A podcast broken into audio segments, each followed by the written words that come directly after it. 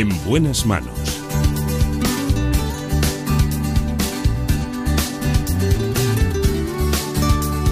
El programa de salud de Onda Cero. Dirige y presenta el doctor Bartolomé Beltrán.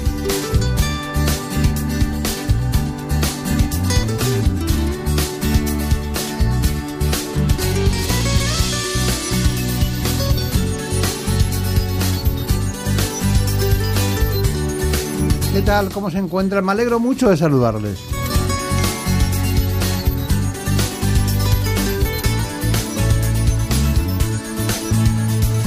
Y es que en estas mañanas nosotros tampoco tenemos frío. Sobre todo porque a estas horas hay mucha gente que está trabajando. Y otros esperan, quizás en la paz de la noche, escuchar algo que les pueda ser útil. Es el caso de la salud.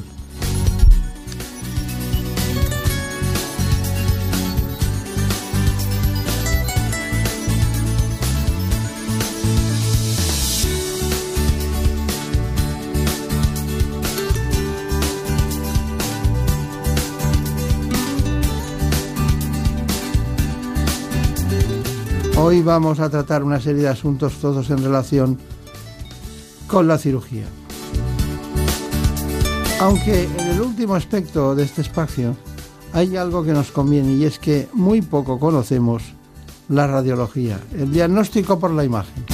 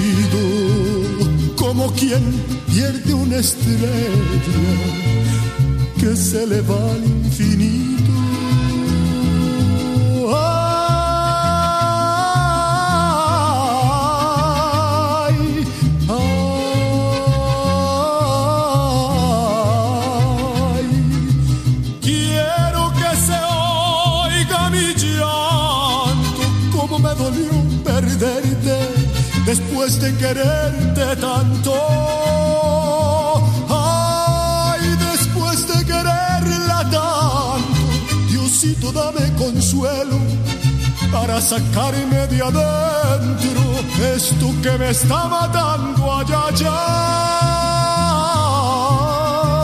Es muy importante que todos ustedes conozcan a alguien que es una de las autoridades mundiales en este aspecto. Me refiero a la estomatología. Y es que en este caso, en España, uno de los países de Europa donde se realizan más tratamientos de implantología, vamos a tratar esta disciplina gracias al doctor Eduardo Anitua.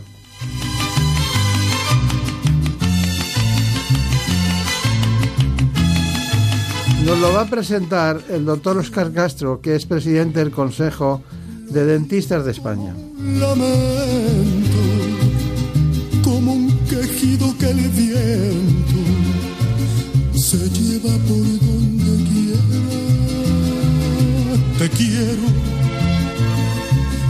qué pena verte perdido. Seguiríamos escuchando a este especialista que a todos nos lleva a un mundo apasionante que es el mundo del amor. Eso es lo que pone cada día en sus pacientes y educa a muchos profesionales por toda Europa y también en América Latina el doctor Eduardo Anitua. Quiero que se oiga mi.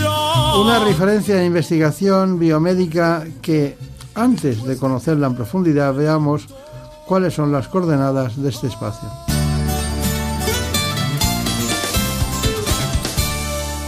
Ubicada en Vitoria, la clínica Eduardo Anitua dispone de unas instalaciones de más de mil metros cuadrados con 16 gabinetes y dos quirófanos. Aquí trabajan 80 personas entre cirujanos, enfermeras, auxiliares, anestesistas y protésicos que están implicados en todas las especialidades de la salud oral, desde implantología, cirugía y ortodoncia hasta tratamientos estéticos. Además, dispone de una unidad del sueño para el tratamiento de apneas y roncopatías. Más de 4.000 pacientes y más de 2.000 cirugías al año avalan su trayectoria. La clínica Eduardo Nitua está imbricada en el Instituto de Biotecnología, que este año cumple 20 años de existencia y que cuenta con filiales en México, Estados Unidos, Italia y Alemania. El Instituto de Biotecnología centra su actividad en la investigación y en la docencia y es la empresa de biotecnología de España con mayor producción científica, con 193 marcas registradas y 53 patentes médicas internacionales en más de 50 países. El instituto ha invertido 55 millones de euros en los últimos 10 años y ahora ya dispone de autofinanciación, ya que invierte el 100% de los beneficios en I+D. Una auténtica apuesta por el futuro que hace de este instituto uno de los mejores embajadores de la biomedicina y la medicina regenerativa de nuestro país y en el mundo, ya que sus productos se comercializan en más de 30 países de los cinco continentes. Bueno, pues hoy tenemos el completo para hablar de estos asuntos porque tenemos una, un ámbito profesional y también, desde luego, del ámbito de la atención sanitaria a los ciudadanos, que es el caso del presidente de los odontólogos de toda España, que es el doctor Oscar Castro Reino. Bueno, y también eh, él me hablaba en muchas ocasiones de grandes especialistas en su ámbito, en esta profesión, y me hablaba del doctor Eduardo Anitua. Bueno, hay una cuestión básica y fundamental que, bueno, ya sabemos que el doctor Oscar Castro es presidente de todos los dentistas, es licenciado en medicina y cirugía, eh, además eh, de ser especialista en estomatología, en ontología, especialista universitario en medicina oral, trabaja en Murcia, tiene un gran trabajo en defensa de los intereses profesionales de todos los odontólogos de España. Me gustaría que usted, que le conoce bien, me presentara al doctor Eduardo Anitua. ¿Qué podría decir de él? Eh, bueno, pues podría decir, aparte de, y dejando aparte la gran amistad que me une como profesional, que es un pionero y es un innovador dentro de nuestra profesión. Nuestra profesión está constantemente avanzando, constantemente innovando y él es inventor, precursor y es el futuro de la odontología 3.0. Eh, ya hemos pasado de la odontología del siglo XX, del siglo XXI, el doctor Anito va por delante y es el ejemplo pues, para muchos compañeros. ¿Qué destacaría de su, de su, de su carrera profesional? De mi carrera profesional, el haber encontrado eh, una especialidad que nunca me imaginé que se iba a convertir en mi hobby haber conseguido que de tu profesión hagas tu hobby y poder desarrollar, yo que mi familia era de escritores y de pintores, poder desarrollar toda una faceta creativa dentro de, la medicina. Está bien, tengo datos que dicen que más de 2.000 profesionales de todo el mundo pasan por la clínica que usted dirige, concretamente, eh, cada año para aprender. ¿Es eso cierto? Sí, tenemos una, gran eh, actividad divulgadora y por nuestro instituto, pues todos los años pasan eh, un número muy importante de profesionales, dentistas, cirujanos maxilofaciales de 40 países, pero también lo importante es que pasan traumatólogos, neurocirujanos, eh, oftalmólogos, dermatólogos, en todo lo que es el área de la terapia regenerativa también pasa un número importante de especialistas y esto nos da un feedback, una interacción extraordinaria entre profesionales de todo el mundo. Por lo tanto, nos permite eh, saber muy bien cuál es el sentir eh, de los médicos de diferentes países del mundo, conocer las tendencias en todos esos países y al mismo tiempo pues ejercer una cierta interacción, transmitir que España, que es eh, un país en nuestro área y en nuestro campo pionero, y digamos uno de los líderes en estos momentos mundiales, tanto en el área de la terapia regenerativa como de la implantología oral, poder transmitir todo lo que se hace en España al resto del mundo. Muy bien. Bueno, vamos a intentar ser muy breves. Tenemos dos grandes especialistas. El tiempo corre eh, que se las pela en esta mañana. Pero bueno, vamos a seguir con el doctor Oscar Castro. Los consejos generales de médicos, de farmacéuticos y también de dentistas han pedido mucha preocupación a la, a la población a la hora de comprar medicamentos por Internet. ¿Qué me puede decir sobre eso? Bueno, es verdad que ahora mismo eh, las empresas intentan llegar al consumidor eh, por todos los medios posibles. Y uno de ellos pues se abre a través de internet y las redes sociales mediante anuncios que cuando se tratan de cosas banales de un consumo eh, normal y diario, un artículo de consumo, pues no tiene más importancia, pero cuando hablamos de salud, entre ellos medicamentos y productos eh, sanitarios, como pueden ser las prótesis o los tratamientos de ortodoncia, la verdad es que es verdaderamente preocupante porque se hace un diagnóstico telemático, si se hace, y se envían pues esos aparatos para que el paciente se los coloque en su domicilio. Lo mismo que eh, cualquier tipo de medicamento que esté sujeto a la prescripción médica y por lo tanto y y teniendo en cuenta que la prescripción solo la tenemos médicos, eh, odontólogos y podólogos, pues eh, cualquier tipo de prescripción que no intervengamos directamente, pues es una ilegalidad y una normalidad en cuanto, en cuanto al servicio. Y al mismo tiempo, para eh, la consecuencia de la trazabilidad de esos productos, la tiene que tener el farmacéutico cuando lo dispensa. Si no sabemos de dónde provienen esos medicamentos, nos podemos encontrar pues artículos falsos, medicamentos falsos, que eh, lógicamente sería un atentado contra la salud de los pacientes. Eh, hay un asunto que, que, nos interesa, es que el doctor Oscar Castro dijo hace poco, consideramos prioritario que la población tenga mejor acceso a la salud bucodental. Eh, bueno, ¿cómo se hace eso? Pues sobre todo planificando. lo que está claro es que llevamos unos unos años de una cierta incertidumbre porque no tenemos interlocutores eh, en el gobierno que puedan coger y articular pues las medidas para que la población tenga acceso a una odontología digna y de calidad. Pero también es verdad que hay que empezar la casa siempre por el suelo y poco a poco eh, ir construyéndola, de tal forma que el pilar de, todo, de toda la salud es la prevención y en España se adolece de precisamente de no tener unos planes preventivos en salud bucodental de tal forma que, por decir un dato, solo por cada euro que se gastaría en prevención no se gastaría la gente 15 euros o 20 en tratamientos, o sea que es una proporción bastante a considerar. Por lo tanto, si queremos tener eh, o queremos tener que los españoles tengan una salud bucodental, hay que articular planes preventivos en las 17 comunidades autónomas, no que cada una funciona por un lado y, desgraciadamente, no solo depende el código genético en la salud bucodental de los españoles, sino el código postal. Bueno, eh, doctor Castro, eh, al parecer, según datos que tenemos de un despacho de agencia, eh, la justicia dictaminó en contra del Consejo General de Enfermería, cosa que nos llamó mucho la atención, por intentar atribuirse funciones propias de los dentistas. Bueno, nosotros tenemos una legislación donde se circunscriben y donde marcan eh, los límites eh, de cada una de las profesiones. está perfectamente legislado cuáles son las competencias y atribuciones de los enfermeros, lo mismo que de los protésicos dentales, higienistas dentales o dentistas. Eh, cuando una de estas profesiones, y en este caso concreto que nos atañe, que es la enfermería, quiere atribuirse competencias de los dentistas, lógicamente para eso está, para dilucidarlo los tribunales y así lo, así lo han dicho y así lo han marcado y por lo tanto pues les han condenado no solo a costas sino, esto. Eh, nuestra, eh, luego institucionalmente también quiero señalar que con el Consejo de Enfermería eh, y como no puede ser de otra forma nos llevamos magníficamente pero lógicamente cada uno en su campo y sin extralimitarse. Bueno, pues queda claro este asunto. Bueno, vamos ahora seguidamente con el doctor Anito. Me gustaría mucho saber, se habla constantemente de implantes, incluso se habla de precios y tal. Ustedes forman, usted forman a, muchos eh, profesionales y claro, estamos hablando de una cuestión de mucho tiempo, en el sentido de históricamente han trascendido los implantes.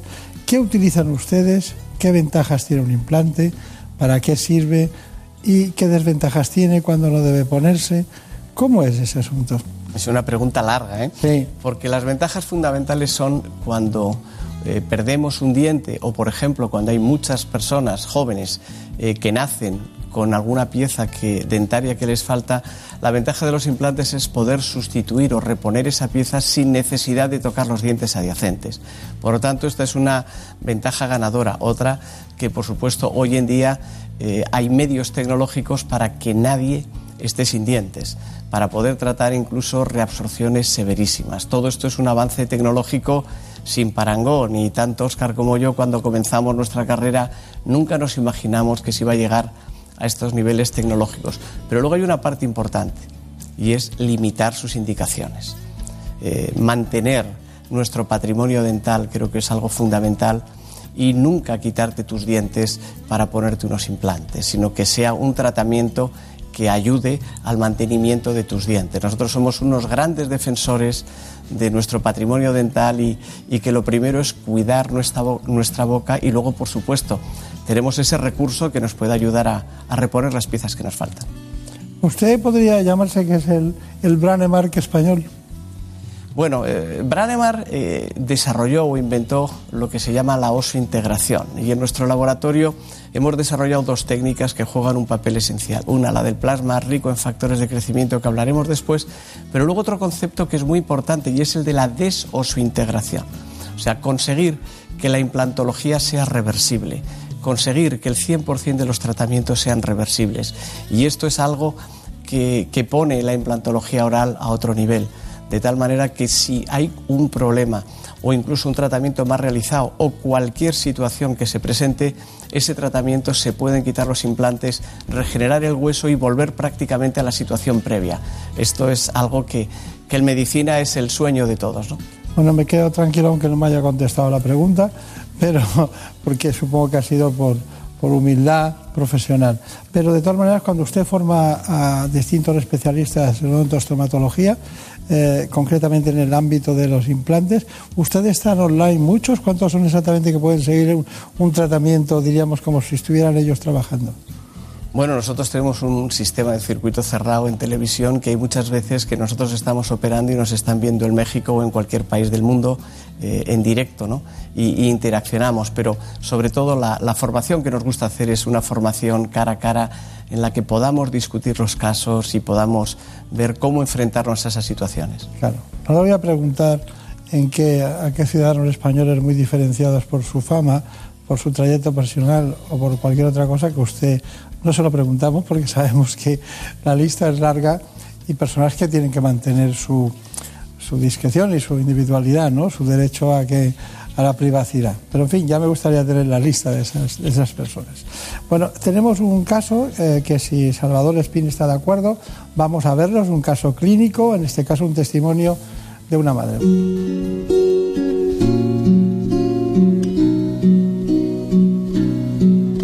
Alejandro le atropelló una moto. Y, y bueno, cuando a nosotros los médicos nos dicen que que Alejandro va a quedarse sin, no solamente sin los dientes, sino sin ese, sin ese hueso que no hay donde sujetar, que no hay nada y que la única solución es ponerle un aparato, unos hierros, con la consiguiente deformación de su cara porque no iba a desarrollar muscularmente.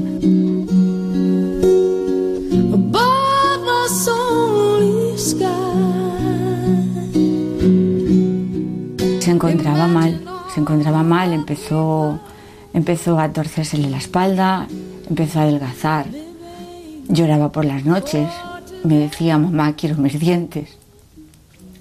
No lo entendía y fue duro.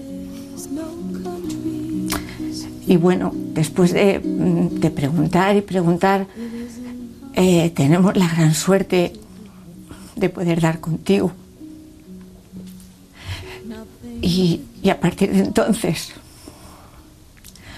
pues se nos abre una esperanza. Bueno, cuénteme.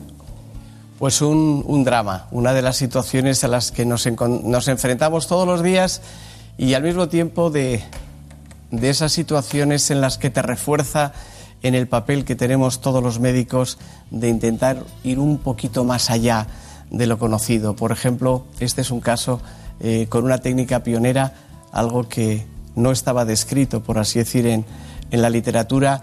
Y conseguirlo de menos es reponer eh, los dientes a este niño, que obviamente lo conseguimos, sino lo más importante es que al final le cambias la vida a un niño que en pleno desarrollo tiene un accidente, no solo pierde los dientes, sino que pierde lo que se llama todo el proceso alveolar, o sea, pierde el hueso y entonces... Mm, no hay donde... No hay, esa cara ya iba a crecer asimétricamente, no, no hay nada para poder hacer. ¿no? Lo de las simetrías y asimetrías del aparato bucodental respecto a a la imagen es, mucho más importante de lo que la gente cree, ¿no? En todos los y además que los dientes juegan un papel esencial, o sea, lo que la gente no es consciente que los dientes, nosotros cambiamos de dientes, lo mismo que los cangrejos cambian su exoesqueleto, precisamente para que nos crezca la cara. Entonces, en el crecimiento facial, los dientes juegan un papel esencial.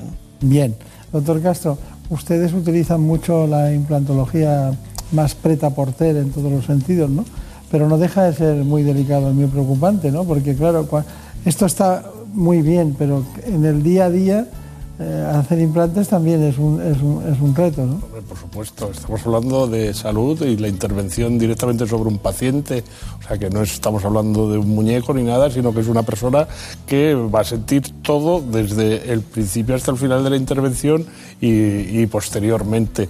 Por lo tanto, dentro de los límites de cada profesional, y desde luego felicito a mi compañero el doctor Anitua porque es un caso magnífico, la verdad es que, que me, ha, me ha encantado y sobre todo ver a una madre agradecida porque eh, ya era hora que se nos desvinculase de otras situaciones y que nos vean como, como los sanitarios que somos.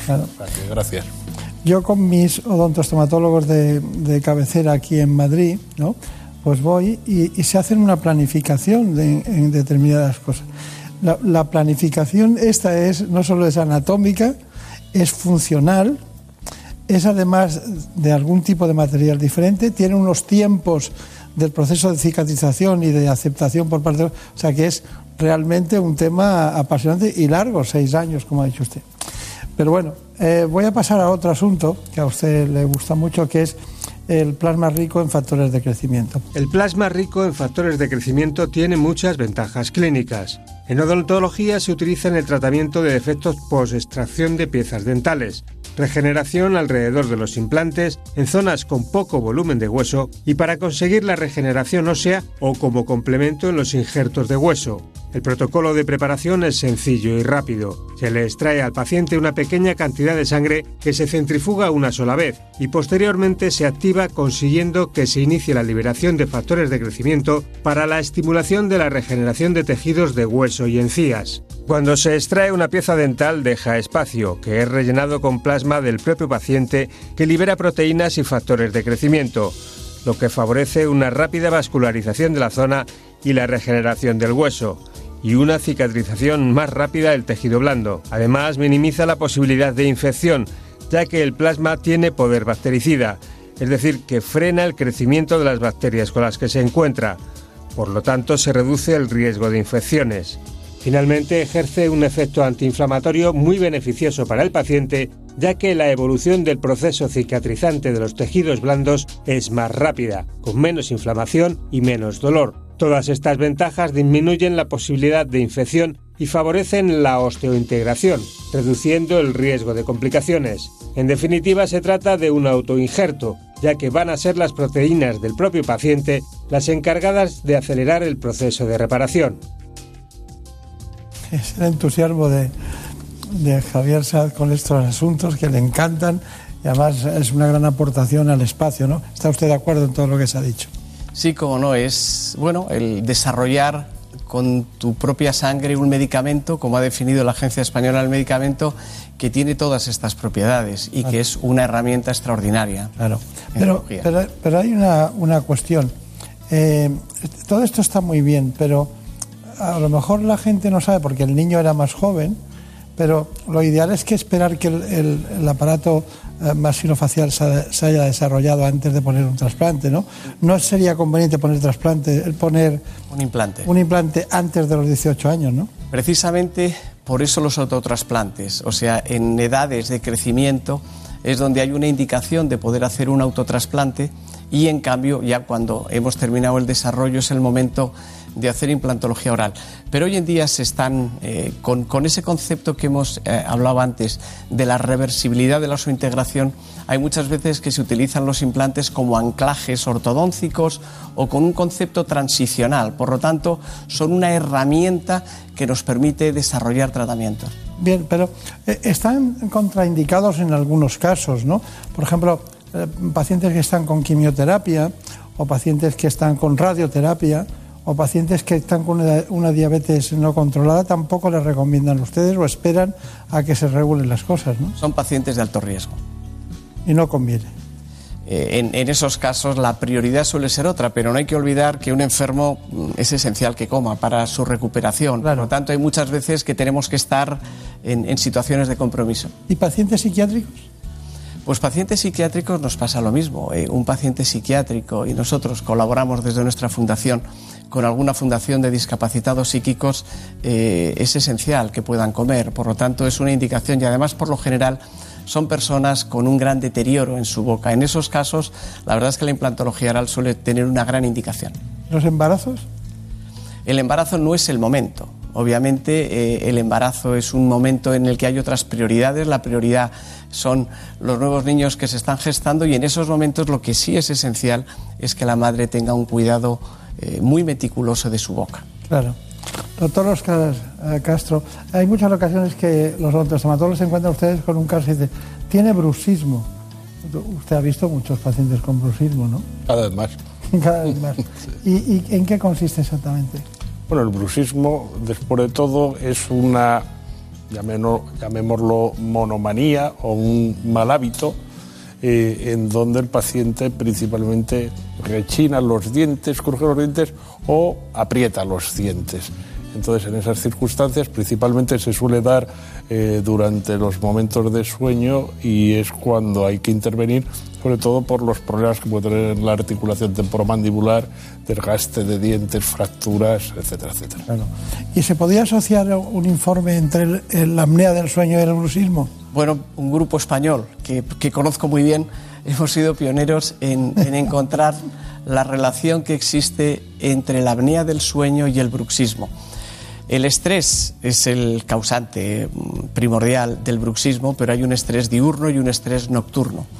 Precisamente las apneas del sueño o estas interrupciones de la respiración durante la noche son un momento de estrés máximo cuando uno está inconsciente. El bruxismo es un trastorno muy frecuente por el que las personas rechinan los dientes y aprietan la mandíbula de forma involuntaria y repetida mientras duermen, lo que provoca desgaste en los dientes y problemas clínicos. Para realizar un buen diagnóstico y decidir el tratamiento más eficaz, se utiliza un dispositivo electrónico, el apnea, que tiene siete canales diferentes de información, frecuencia y flujos respiratorios, esfuerzo en la ventilación, nivel de oxígeno, frecuencia cardíaca, posición corporal y ronquido. El registro de datos se lleva a cabo durante el periodo de sueño del paciente, por lo tanto puede hacerse en su domicilio o en un hotel cercano a la clínica, ya que tanto la instalación de estos aparatos como su uso no entrañan al paciente el más mínimo dolor o peligro.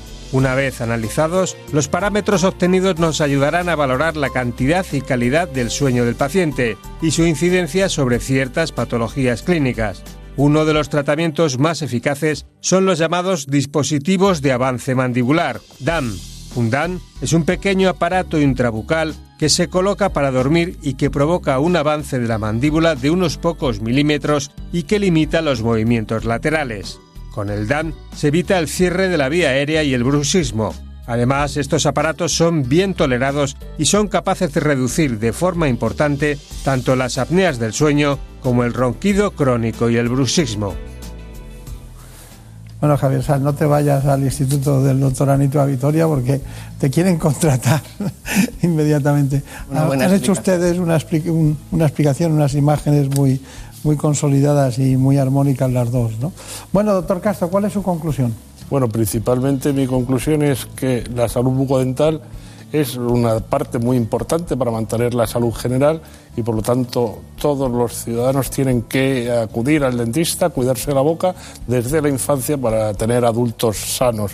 Lo que si tienes una boca sana repercute en tu economía de tanto de bolsillo como tu economía de salud y por lo tanto es muy necesario.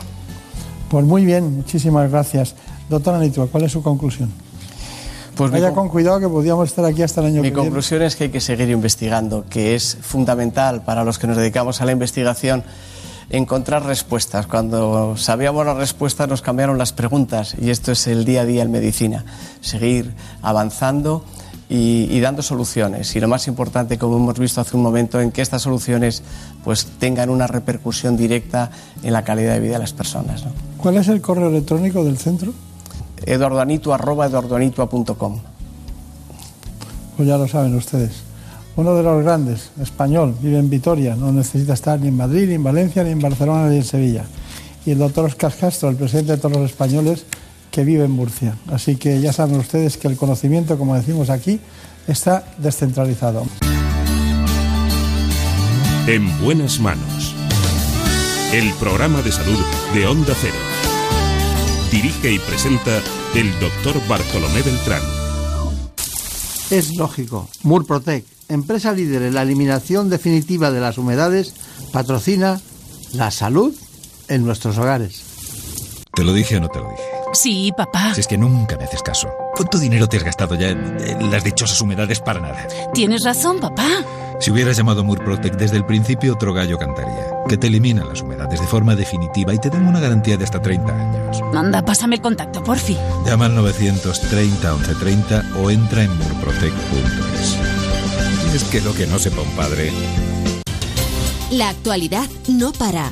Por eso los fines de semana también te acercamos todas las noticias. Esto es lo que está pasando ahí fuera. Pedro Sánchez, que este sábado recibía una oferta que se ha permitido rechazar y envía también un Y desde México, Mamen, no llegan buenas noticias. Y seguramente estemos hablando de una de las imágenes ¿De qué del... se habla hoy en otros lugares del planeta? Rusia, Xavi Colás. En Rusia se acabó lo de fumar. Estamos ya en el Reino Unido con Celia Maza. El Partido Conservador inicia... Vamos ahora hasta Italia, Darío Menor. La sentencia del Tribunal Y Constitucional. cerramos en Israel con Hanna Beris. En Israel la semana que termina ha sido muy política. Noticias fin de semana con Juan Diego Guerrero. Sábados y domingos a las 7 de la mañana y a las 2 de la tarde. Te mereces esta radio. Onda Cero, tu radio. Valentín, campeona olímpica mundial y europea, es la mejor alterófila española de todos los tiempos. De sus tres medallas olímpicas, solo una fue recogida in situ. El oro y la plata llegaron con años de retraso, tras descalificar por dopaje a las atletas que la precedieron. Una deportista que no para de ganar medallas y ha conseguido visibilizar este deporte en nuestro país. Está entre las mejores de la historia del deporte español y de la alterofilia mundial. Grandes deportistas que hacen historia y cada noche en el transistor puedes escuchar a las grandes voces del deporte con José Ramón de la Morena.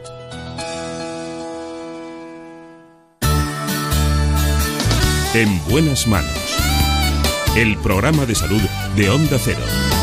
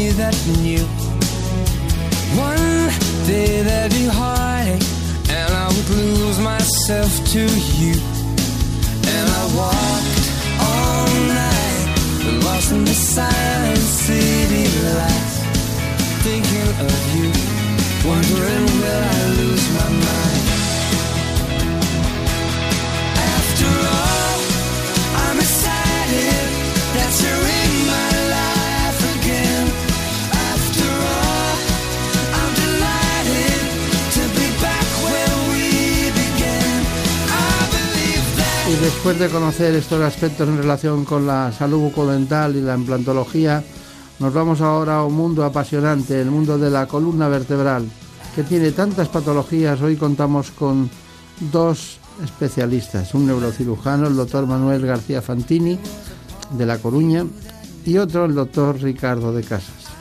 Los dos trabajan conjuntamente en la clínica modelo de La Coruña. Vamos a intentar que conocer en profundidad cómo hacen, cómo son las técnicas de artroscopia, de columna, de esterosis de canal, distintos aspectos que a ustedes seguro que les interesan. Pero en primer lugar lo hagamos con la artrodesis. Veamos cuáles son sus coordenadas. La columna está compuesta por 33 vértebras dispuestas una encima de otra y sostenidas por un sistema de músculos y ligamentos. Unos cartílagos, los discos vertebrales, situados entre una vértebra y otra, tienen la función de absorber los impactos. Hay varios problemas que pueden alterar la estructura de la columna o lesionar las vértebras y el tejido que las rodea. Entre ellos están infecciones, traumatismos, tumores, enfermedades como la escoliosis o los cambios óseos fruto de la edad, como la estenosis espinal o las hernias discales. Y es que con el paso del tiempo las vértebras y los discos se desgastan y se desplazan provocando un dolor intenso que suele ir acompañado de debilidad y pérdida de sensibilidad. En los casos en los que el tratamiento con fármacos y rehabilitación no son suficientes, se puede recurrir a la cirugía. La artrodesis vertebral es un tipo de intervención quirúrgica con la que se fijan y unen las vértebras que se han movido del eje de la columna vertebral, colocando un injerto de hueso o implantes metálicos. Normalmente se realiza en aquellos casos en los que la columna vertebral se ve afectada por una fractura, deformación o escoliosis, por la compresión de la médula espinal, la degeneración de los discos vertebrales y en aquellos casos en los que el dolor sea refractario a los tratamientos médicos.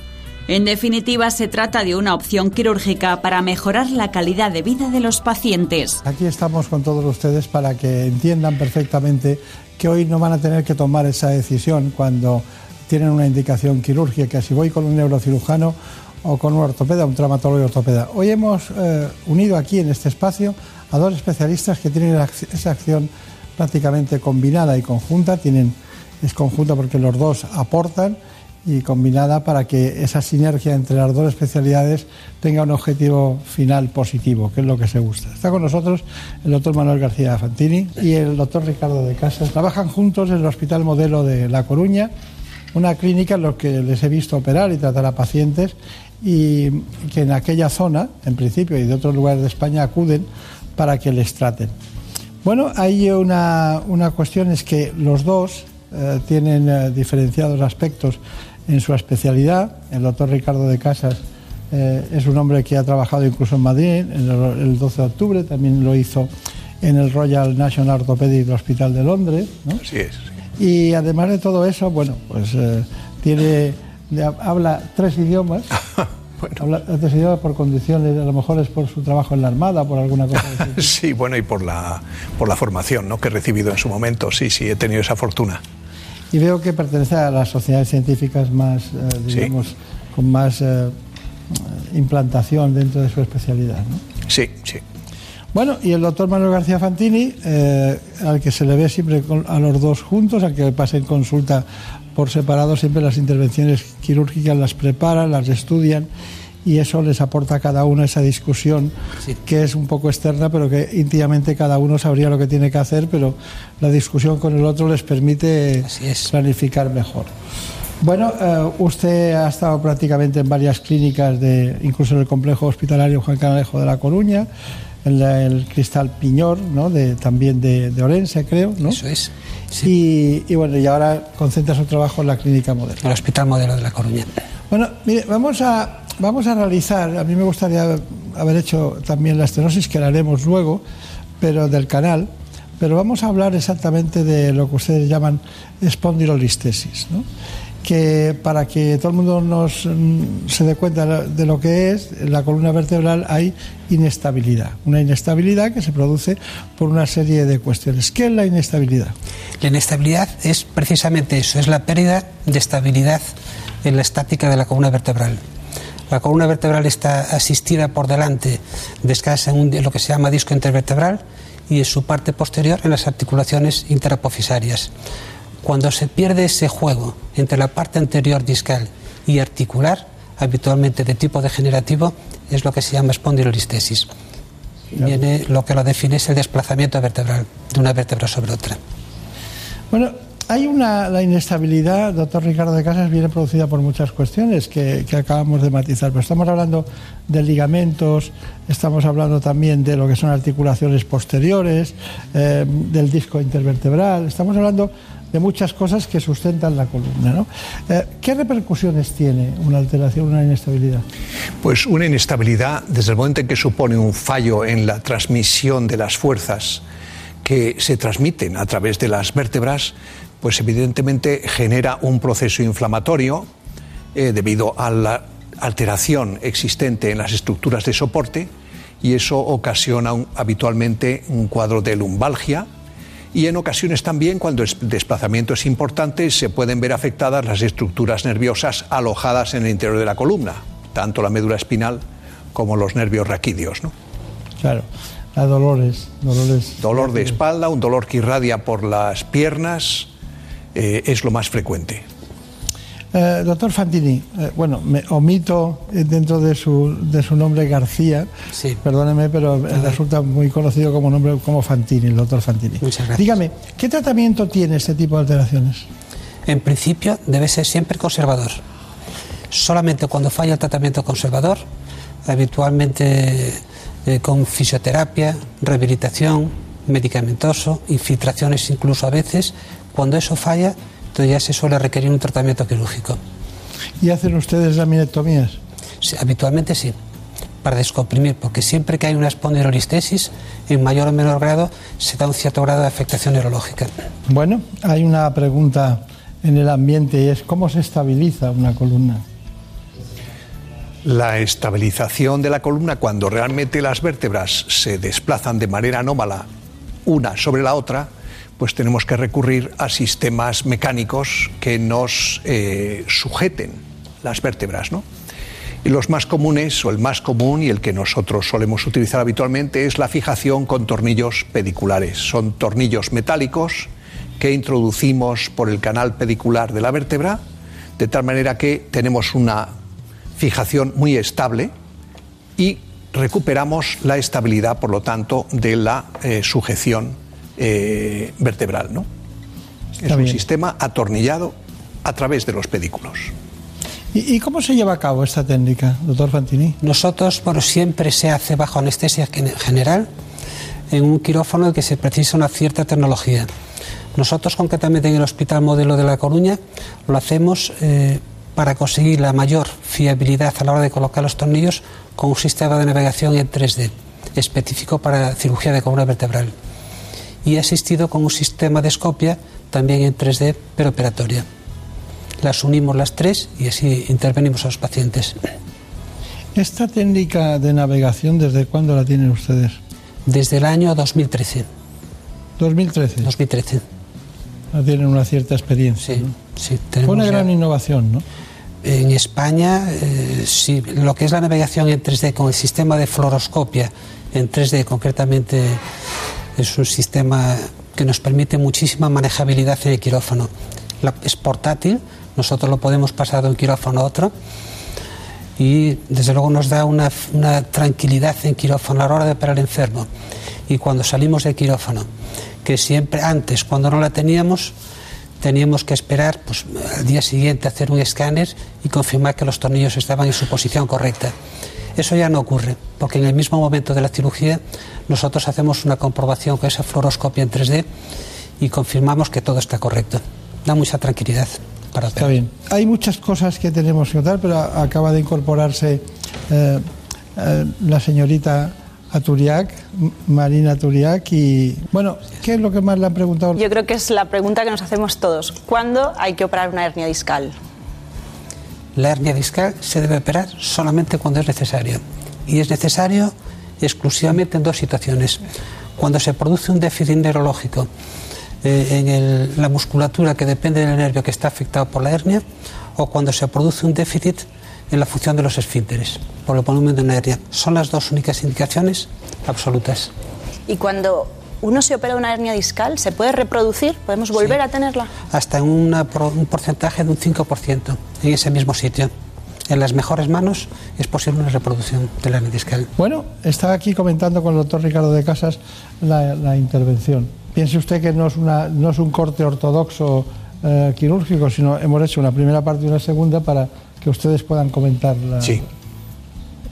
Pues en esta parte lo que hemos hecho ha sido eh, efectivamente la navegación vertebral intraoperatoria en 3D, es decir, hemos hecho un scan de la anatomía, un scan radiológico de la anatomía del paciente, ese scan lo hemos llevado a la plataforma de navegación y hemos empezado con ayuda del instrumental de navegación a introducir los tornillos de fijación en el interior de las vértebras, guiándonos por esas imágenes que hemos obtenido en 3D y que por lo tanto nos permiten una gran fiabilidad en la introducción de esos tornillos. Y al mismo tiempo tiene la ventaja de que no nos radiamos, es decir, el- el- el- la radiación que mm, en tantos quirófanos se utiliza para introducir tornillos, en este caso, utilizando la navegación, se evita un gran porcentaje de radiación, con lo cual es una gran ventaja añadida tanto para el equipo quirúrgico como para el paciente. Doctor Fantini, la cirugía, la plataforma que, que estaba hablando el doctor de Casas, la, la plataforma, la cirugía vertebral con navegación, cuénteme, ¿qué aporta? ¿Por qué es útil? ¿Por qué es tan innovadora? Sobre todo por seguridad y por fiabilidad. A la hora de colocar un tornillo en un pedículo vertebral hay que tener en cuenta que nosotros estamos tratando quirúrgicamente la columna desde su parte posterior. ¿Cómo sabemos dónde hay que colocar ese tornillo exactamente? En el pedículo, que es la estructura que vamos a utilizar para dar estabilidad a la columna. ¿Y cómo hacemos para que el tornillo vaya exactamente en el centro del pedículo si desde detrás no lo estamos viendo? Con la navegación. Con la navegación llegamos a obtener márgenes de errores de hasta 0,03 milímetros.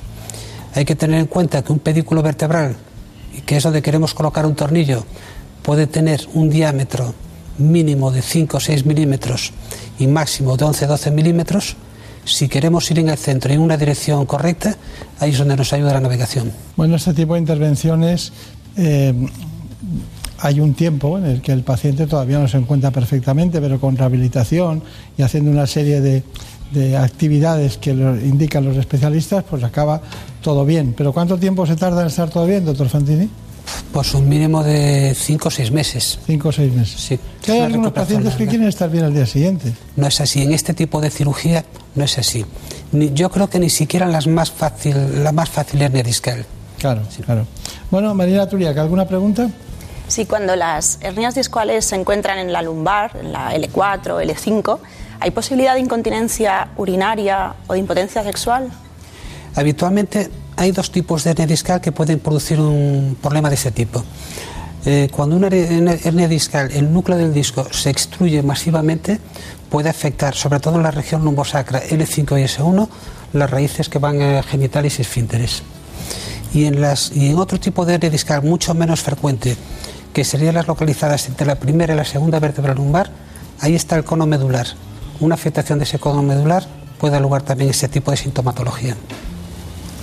Bueno, pero yo he oído muy pocas veces que eso ocurra, ¿no?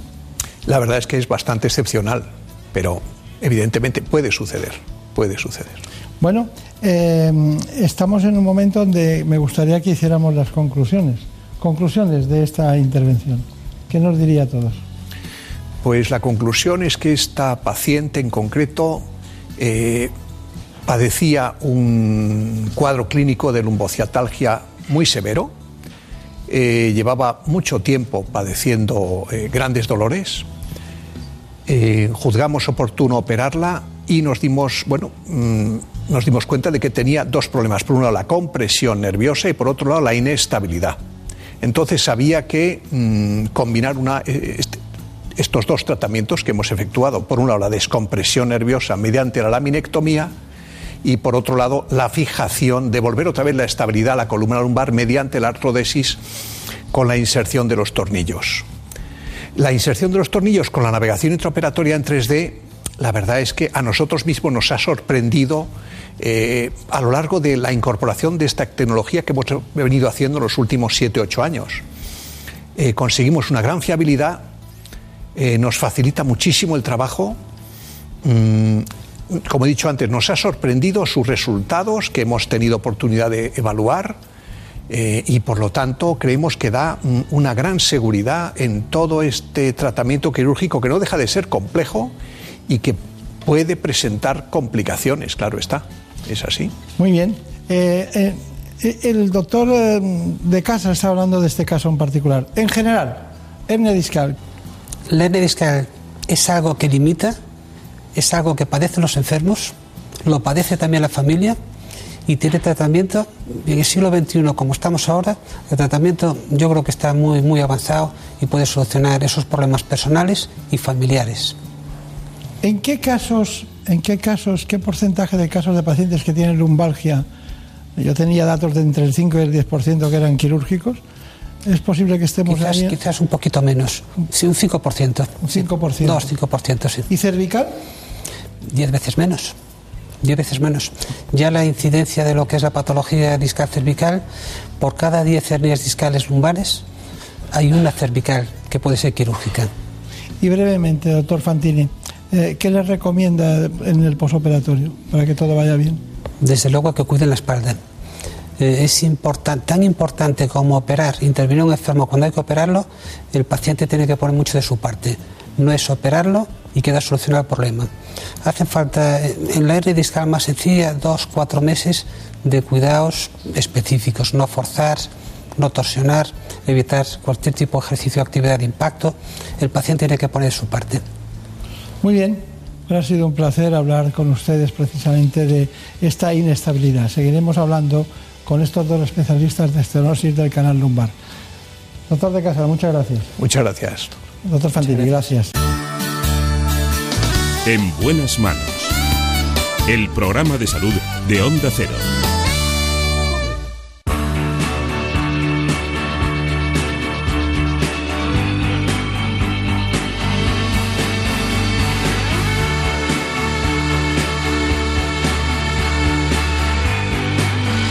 Parecía que se iba a comer el mundo, pero miren usted. Esa es la realización de David Fernández, uno de los grandes que hoy nos lleva a la paz y evita el estruendo.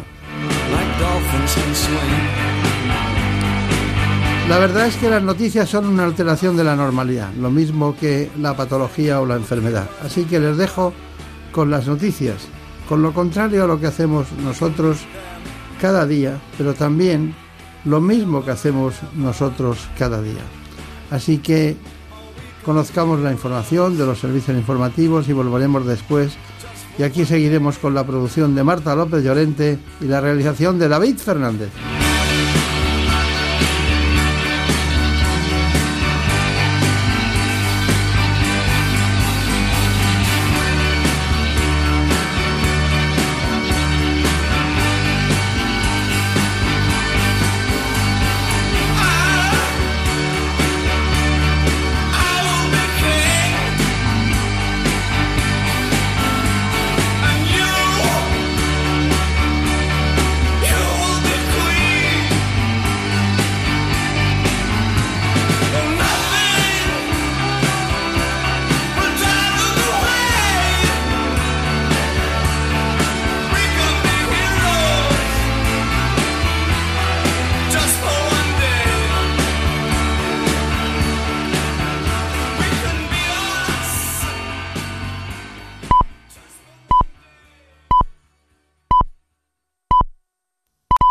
Son las 5 de la madrugada, las 4 en Canarias.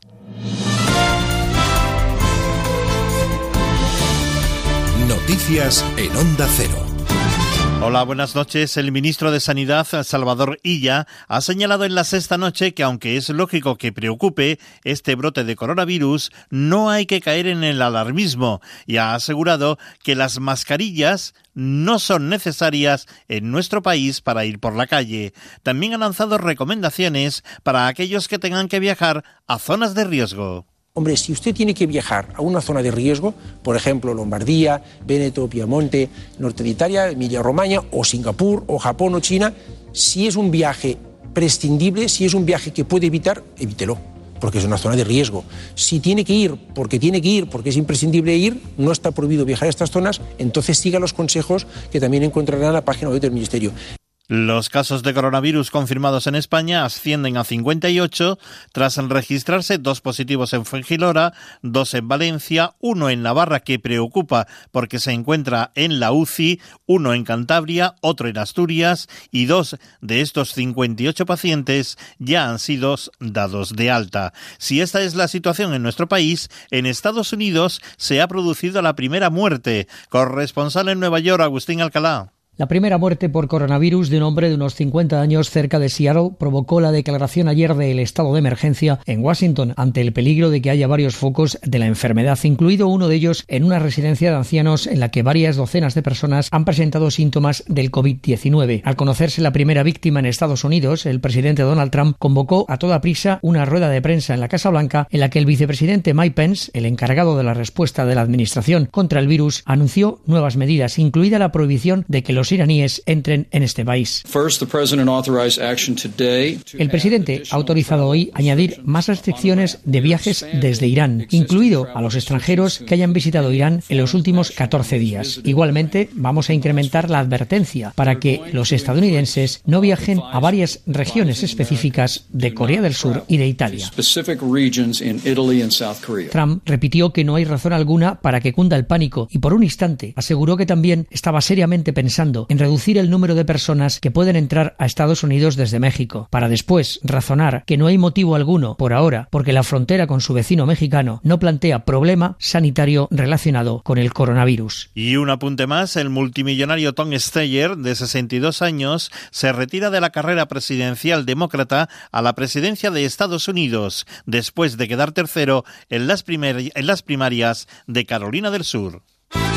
Y en la información deportiva destacamos el partido que este domingo van a enfrentar al Real Madrid y al Barcelona en el Estadio Santiago Bernabéu a partir de las 9 de la noche. El entrenador blanco Zinedine Zidane espera ganar el partido y para ello va a emplear todas sus fuerzas. Después del partido va a jugar, vamos a jugar faltando 12 partidos. Ya está.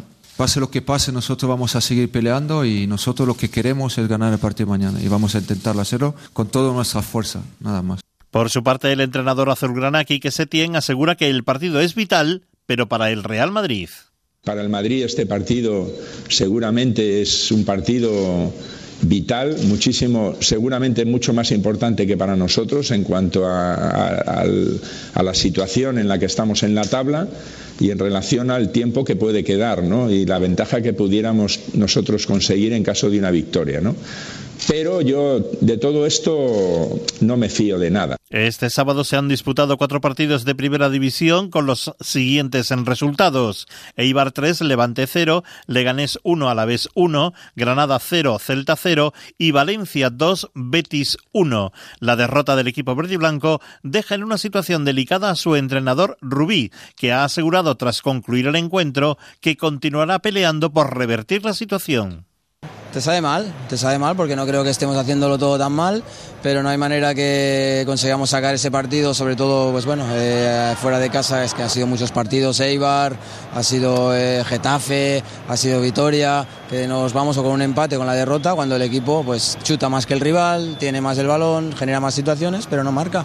Y en casa, pues ahora últimamente nos está pasando que fallamos un poco atrás, realmente el equipo marca goles en casa fácil, muy fácil, pero encaja. Eh, yo voy a seguir peleando por revertir esto y no tengo ningún reproche a los futbolistas que lo están intentando todo. Las noticias vuelven a la sintonía de Onda Cero a las 6 de la mañana, las 5 en Canarias y siempre actualizadas en ondacero.es. Síguenos por internet en ondacero.es.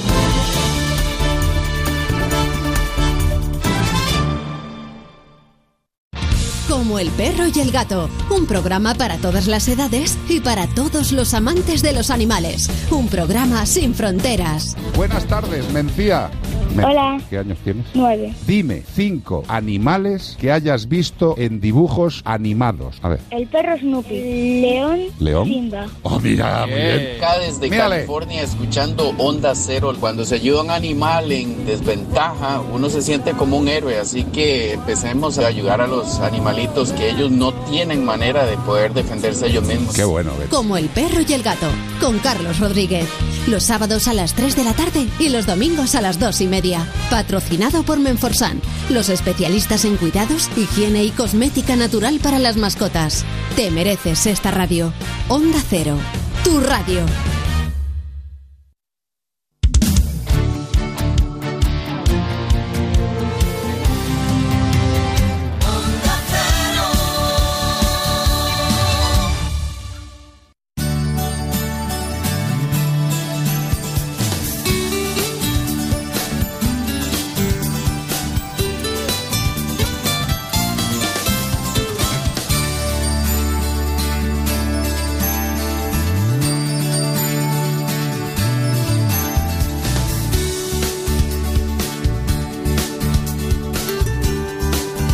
En buenas manos.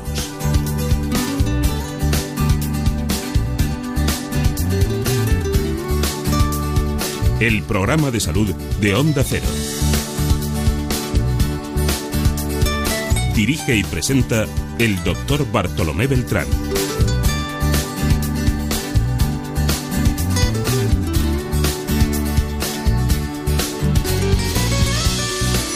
Seguimos en esta segunda parte del programa con los doctores Manuel García Fantini y Ricardo de Casas.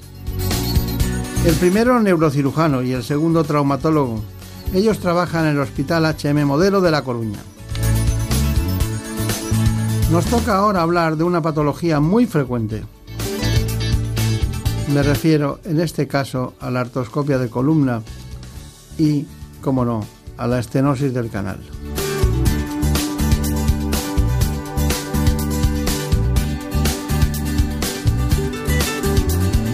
Que sin más dilación, quiero que conozcan estas coordenadas del espacio.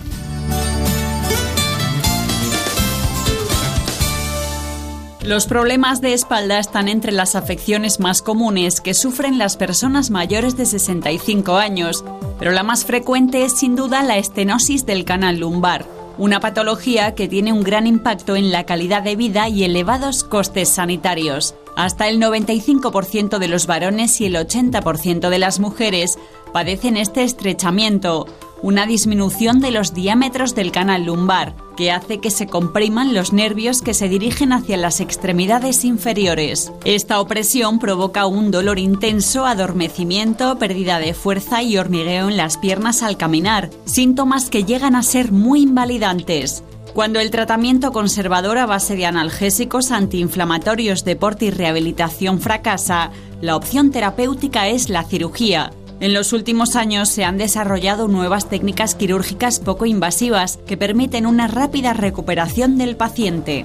Bueno, pues tenemos muchos asuntos, sobre todo porque les hemos pedido a los doctores Fantini y concretamente Ricardo de Casas que se quedaran con nosotros para aprovecharles ya que han venido de La Coruña. Yo les he conocido en el hospital, en la clínica Modelo de La Coruña, operando y me parecía muy importante viendo el número de personas que eran atendidas por ellos para que vinieran a este espacio, no solo de, Galicia, sino del, conjunto del Estado español. Bueno, eh, hay una cuestión y es que cuando hablamos de estenosis del canal es posible que estemos hablando de un problema de envejecimiento, es posible que estemos hablando de personas que tienen más de 65 años y es posible que esa compresión cause trastornos por los que la cirugía de neurocirujanos y ortopedas, como es el caso, puedan acudir en socorro de los pacientes y solucionar su problema.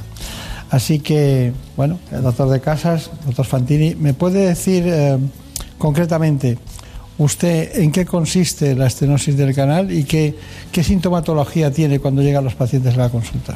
La columna vertebral está formada por vértebras. Esas vértebras están formadas por hueso. Ese hueso forma lo que se llama el canal raquídeo o canal vertebral, por el que circula o, tra o transcurre lo que es la médula espinal y las raíces nerviosas. El estrechamiento de ese conducto, de ese canal raquídeo, es lo que se llama estenosis de canal. Si es a nivel de columna cervical, estenosis de canal cervical. Si es a nivel de columna dorsal, dorsal. Y la más frecuente, la estenosis de canal lumbar. Está bien, está bien. Así. Doctor de Casa, ¿la descompresión del canal lumbar es la solución más importante? La descompresión del canal lumbar es, digamos, la solución última cuando existe este cuadro de estenosis. No, no es una solución primera, ¿no? Claro. Es cuando realmente la compresión nerviosa ha alcanzado ya un grado de, de, de gravedad, pues con pérdida de fuerza, con sintomatología neurológica, es decir, cuando ya repercute en la, en la vida diaria del paciente, ¿no? Está bien, está bien. Bueno, usted ha contado los síntomas básicos y fundamentales. ¿Hay distinciones en distintas áreas de la columna? Sí, depende de la zona de la columna vertebral donde esté localizada la estenosis. Si es a nivel de la columna cervical, eh, la estenosis de medular puede dar sintomatología deficitaria de tipo medular cervical, puede dar dolor radicular en los brazos, puede dar lugar a una mielopatía, puede haber un trastorno de la marcha eh, por la estenosis de canal medular cervical. A nivel dorsal, da exclusivamente una, una, una sintomatología de tipo piramidal, por afectación medular. Y la más frecuente, la, la estenosis de canal lumbar, da lugar a, lo que decían antes, claudicación neurológica. Lo cuentan los enfermos, los pacientes lo cuentan muy bien. Eh, empiezo a caminar, eh, se me duermen las piernas, me duelen, me obliga a parar, por las mañanas tengo que inclinarme para flexionar el tronco, si extiendo me aparece, la sintomatología se agrava, la claudicación neurológica es bastante típica, lo cuentan muy bien los pacientes. En los, en los problemas cervicales eh, o, o, de estenosis del canal eh, cervical es muy probable que las personas tengan cuando tosen o cuando van al servicio hacen que les moleste, ¿no? Sí, es frecuente. El, al existir esa mm, estenosis, esa, mm, el continente eh, no puede aguantar el contenido. Cualquier maniobra de valsalva que hacemos al toser, para ir al baño, eh, lo que hace es transmitir la presión venosa desde el abdomen y los pulmones a lo que es el canal raquídeo. Y si hay un compromiso ya funcional, se agrava la sintomatología. Claro. Eh, el envejecimiento tiene muchas cosas, ¿no? Pero eh, aparte del estrechamiento degenerativo del, canal, o sea, de ese tubo que tiene que estar para que pase la médula, además de eso también pueden tener osteoporosis, ¿no? Y, la, y entonces la, aumenta las dificultades, ¿no? Eh, sí, bueno, claro, se suma, se suma, se suma la debilidad ósea junto con la este, estenosis, evidentemente, plantea más problemas a la hora del tratamiento. Está claro que sí. Está bien. Porque aparecen dolores lumbares que se suman a los propios dolores de la estenosis. ¿no? Está bien. Le, antes solo una matización. ¿Es verdad que esta es la operación de, de descompresión más frecuente en, en, cirugía de estenosis? Sin ninguna duda, a partir de los 60-65 años es la más frecuente. Sí. Sí. Bueno, María Turia, ¿cuál es? ¿Podríamos decir que la estenosis lumbar, del canal lumbar, es una malformación congénita? No. Es un, bueno, hay dos tipos de estenosis de canal. La congénita, que se da excepcionalmente en algún tipo de enfermedades raras, como puede ser la condroplasia, otras enfermedades más raras todavía, pero habitualmente es adquirida.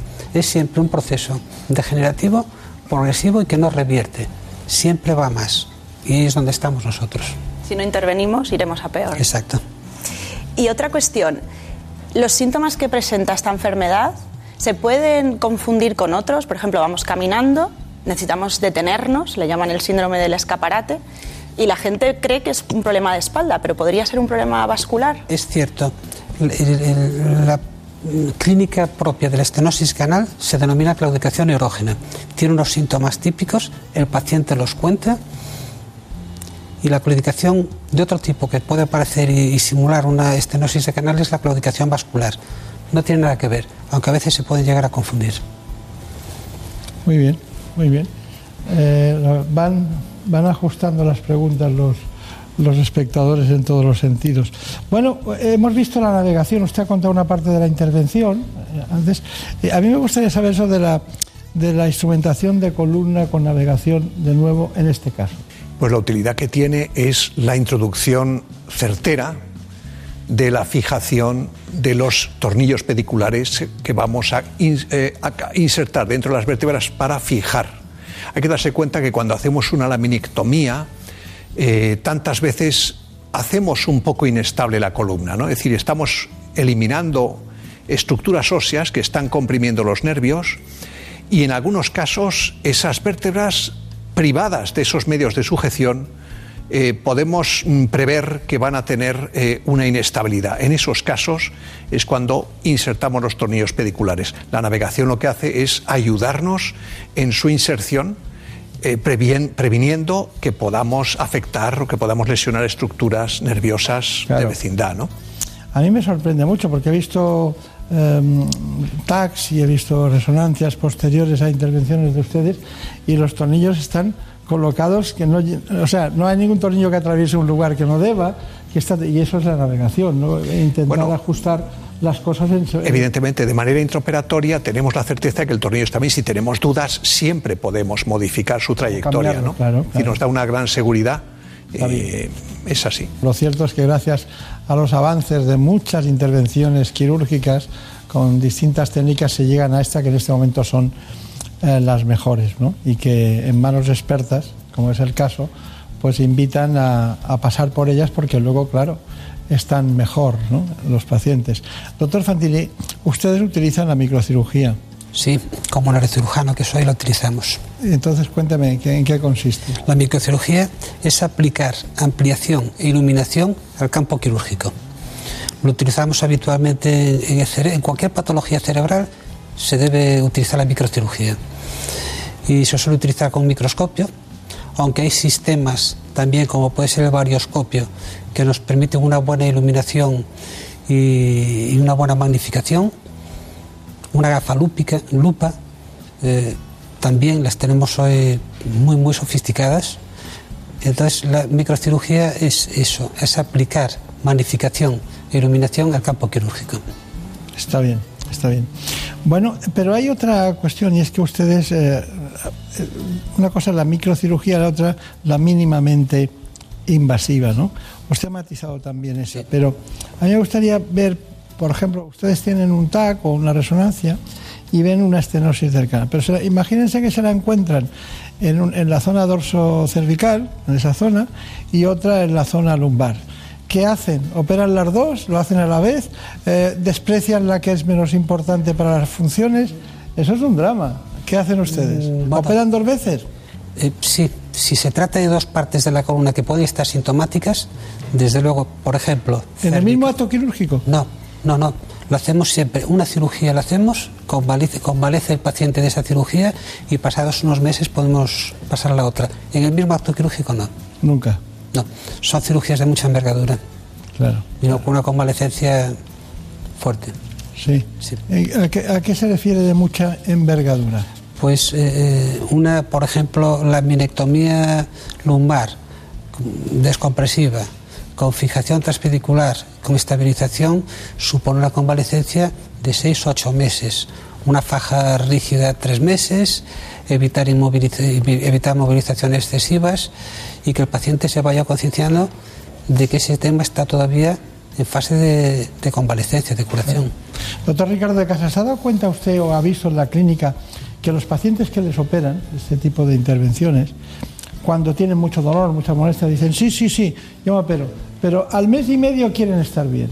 No, no se acuerdan de que les dijeron ustedes que son cinco o seis meses. ¿Eso pasa o no pasa? Eh, bueno, hay que entender que el paciente cuando se opera de estos problemas, mm, digamos que trae mucha mochila detrás. Son problemas que él viene sufriendo durante bastantes meses, repercutiendo no solo en su persona, sino en su familia. Y eh, por lo tanto, digamos, tiene una ansia por eh, curar, se somete a una intervención quirúrgica que le estresa, una intervención quirúrgica importante.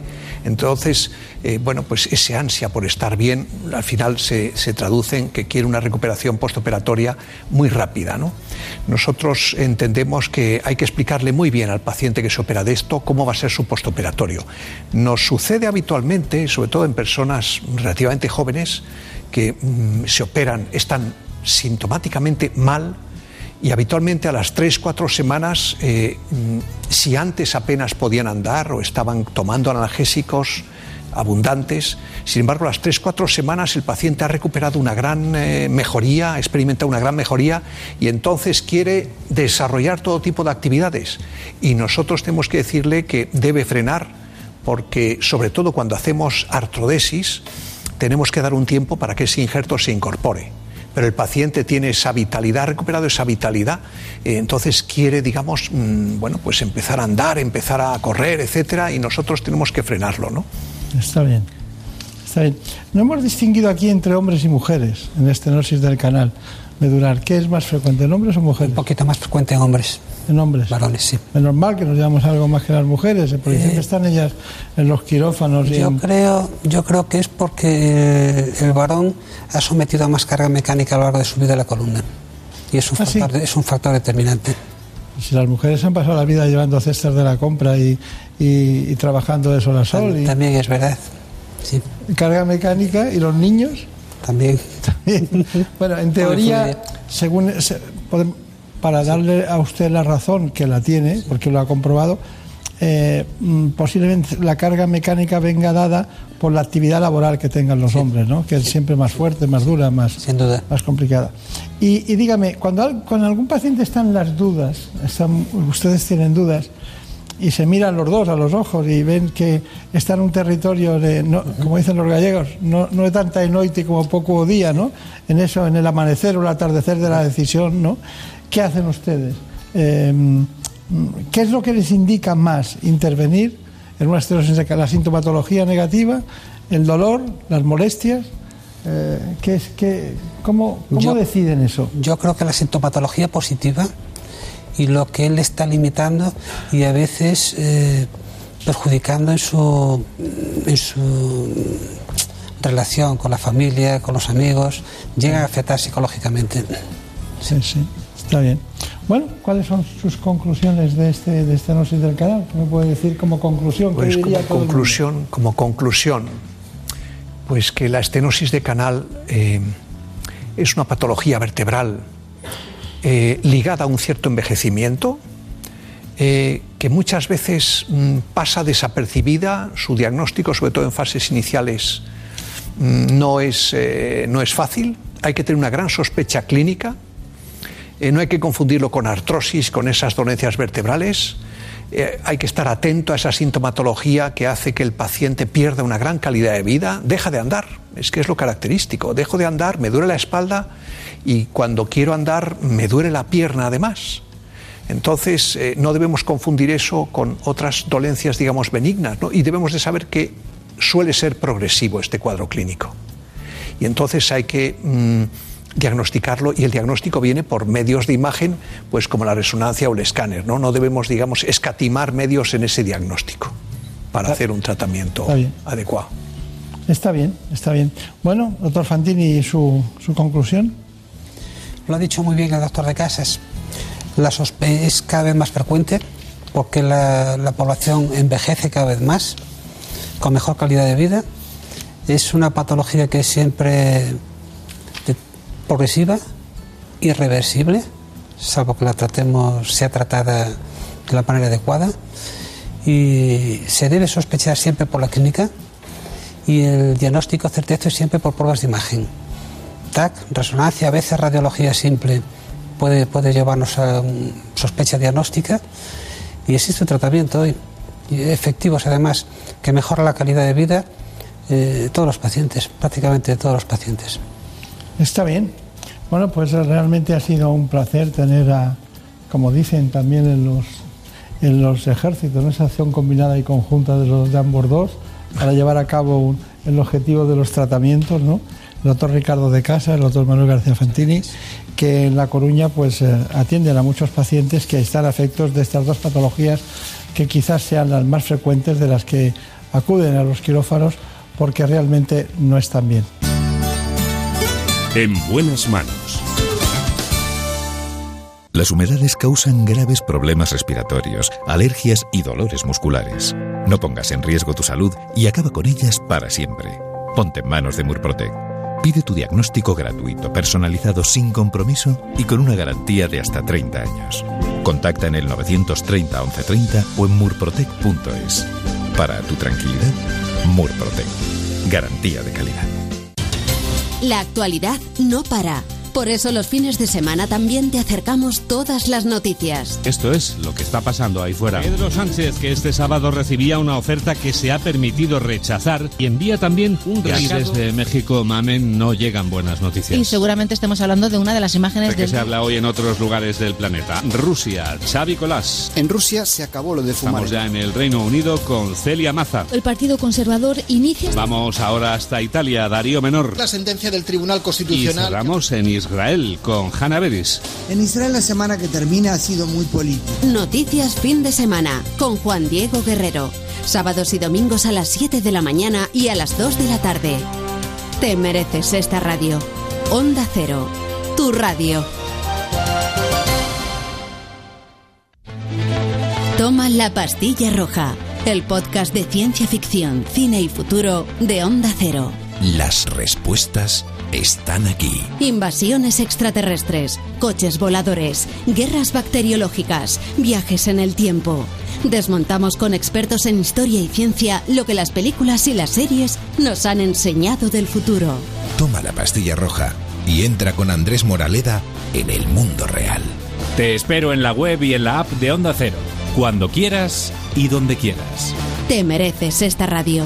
Onda Cero, tu radio. Como el perro y el gato, un programa para todas las edades y para todos los amantes de los animales. Un programa sin fronteras. Buenas tardes, Mencía.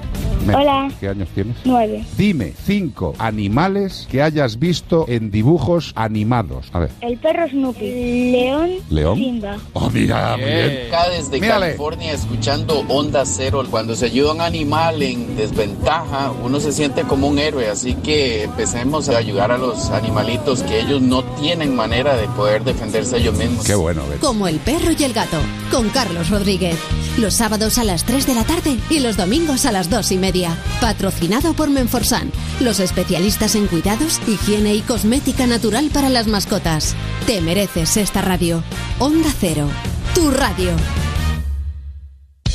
25 de noviembre de 1953, una fecha para los amantes del fútbol. Wembley fue el escenario del amistoso entre Inglaterra y Hungría. Los ingleses eran favoritos, ya que jamás habían perdido como locales ante un equipo fuera de las islas. 35 disparos a puerta registraron los húngaros, con Puskas a la cabeza, contra solo 5 de los ingleses. El partido terminó con un contundente 3-6, un partido que forma parte de los grandes de la historia. Vive cada partido con emoción en Radio Estadio, con Antonio Esteba y Javier Ruiz Taboada. Donde Alsina conseguimos entrevistas imposibles. Vamos a felicitar el cumpleaños a Mickey Mouse. ¡Uh! ¿Cuánto cumple? 91. Oye. Es un hombre que ha roto su cadena de frío para concedernos esta entrevista. Se llama Walt Disney. Buenos días, señor Disney. Buenos días, Asina. Que estoy cogiendo la postura en la silla, ¿eh? Waldomero, Waldomero Disney. Atravesamos la grieta espacio-temporal. Con nosotros, don Francisco de Goya. Francisco de Goyo. Pero eh, usted siempre se le ha conocido como Goya. Lo que pasa es que yo ya era inclusivo, entonces dudé si llamarme de Goye, de Goya, de Goyo, y al final dije pues De Galle. arroba. Francisco de Goya arroba. Le va a ir el cuadro en firma. Muy bien. De lunes a viernes, de 6 a 12 y media de la mañana, más de uno. Donde Alsina. Te mereces esta radio. Onda Cero, tu radio.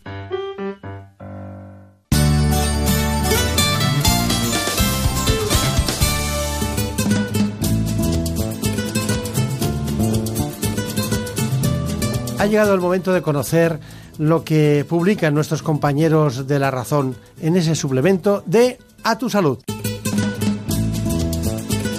Saludos desde La Razón. Esta semana en A Tu Salud inevitablemente hablamos de coronavirus y de cómo ha rompido en España de forma acelerada. Aunque se trata de un virus menos letal que la gripe común, el miedo se ha adueñado de la población y explicamos cuáles son los protocolos previstos por la sanidad española y cómo se están preparando los diferentes hospitales para hacer frente a una posible pandemia. Además, entrevistamos a Mariano Esteban, jefe del grupo de investigación del CSIC, que trabaja sin descanso por dar con la tecla que permita diseñar una vacuna frente al coronavirus de Wuhan. Y también entrevistamos a María Neira, la española que está al frente del área de salud pública de la Organización Mundial de la Salud, quien nos confiesa que su objetivo no es controlar el virus, sino combatirlo, aunque confirma que las presiones sociales y económicas están llevando a los gobiernos a tomar medidas de precaución máxima. Y por otro lado, respondemos a todas las preguntas más frecuentes que surgen en la calle acerca del coronavirus, como la comparación con la gripe común o la posibilidad de contagio en lugares públicos. Pero más allá de este tema, dedicamos una página a las enfermedades raras, que estos días celebran su efeméride a nivel mundial, con el objetivo de seguir luchando por un mayor grado de implicación investigadora. Por otro lado, en la sección de alimentación contamos los secretos de cómo debe ser una buena dieta antilesiones para todos aquellos que se inician en el deporte por su cuenta. Y en nuestra contra, entrevistamos a la actriz Silvia Abril, quien nos cuenta sus trucos para cuidarse y mantener una dieta sana entre rodaje y rodaje. Pero estos son solo algunos de los contenidos. Encontrarán más información en las páginas del suplemento a tu salud y durante toda la semana en nuestra web www.larazón.es barra tu salud. Sin más, que pasen una feliz semana. En buenas manos. El programa de salud de Onda Cero. Dirige y presenta el doctor Bartolomé Beltrán.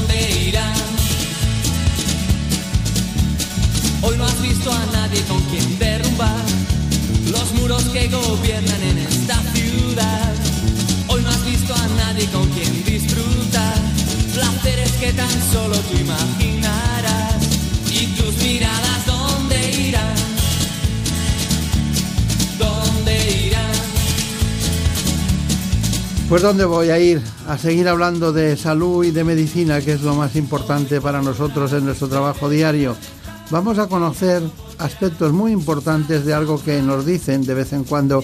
Hay que hacer una placa, hay que hacer una radiografía, hay que hacer una resonancia. Conozcamos qué es, para los especialistas, la radiología. Hoy con el presidente de la Sociedad Española de Radiología, el doctor Pablo Valdés.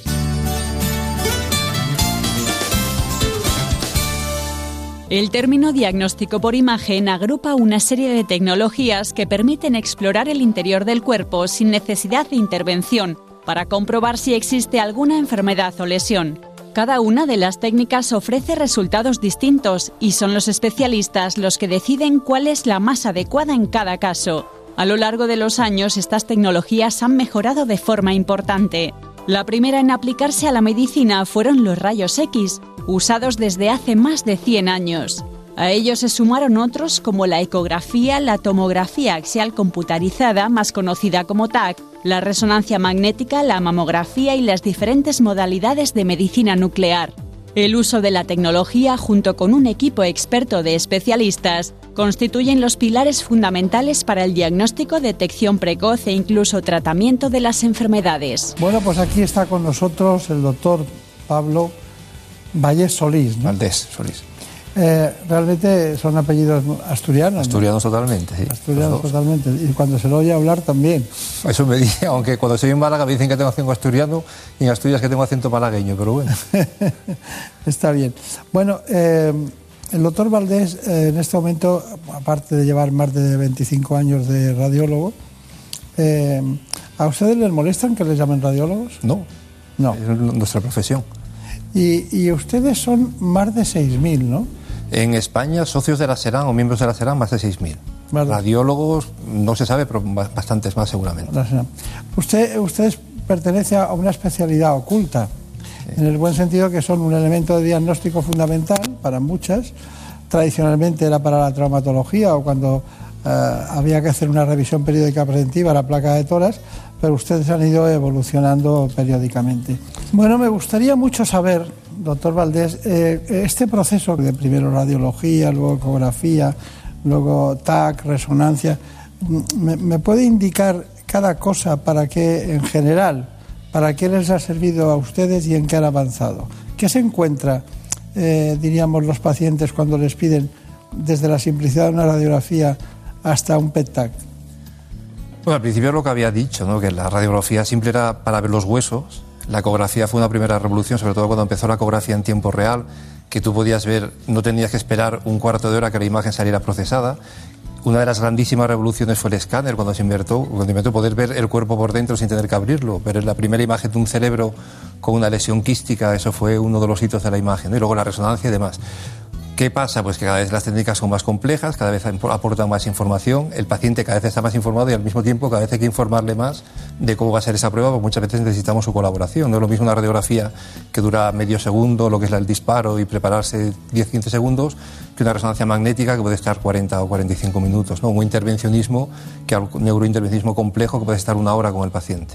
O sea, cada, prueba es un mundo, como la radiología es una, una especialidad transversal que actúa en todos los campos de la medicina, con todos los compañeros de todas las especialidades.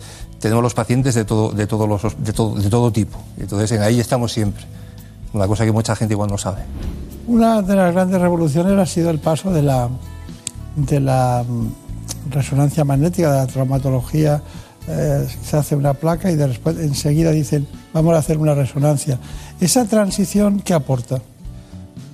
Una es que la, bueno, la radiografía, aunque si sabes mucha radiografía, das mucha información aparte de lo que es puramente el hueso, que eso es la dificultad de la radiografía simple, que es muy compleja y se estaba abandonando un poco, es verdad que la resonancia es una técnica tan sensible, tan específica, que aporta, incluso a veces, si hablamos del mundo del deporte, en el, músculo esquelético, antes de que aparezca la lesión ya puedes ver signos indirectos de esa lesión incluso. ¿no? Y en la neurología revolucionó completamente el campo. El cerebro tú no lo puedes abrir para hacer una biopsia, puedes, pero no lo debes hacer y puedes intentar evitarlo.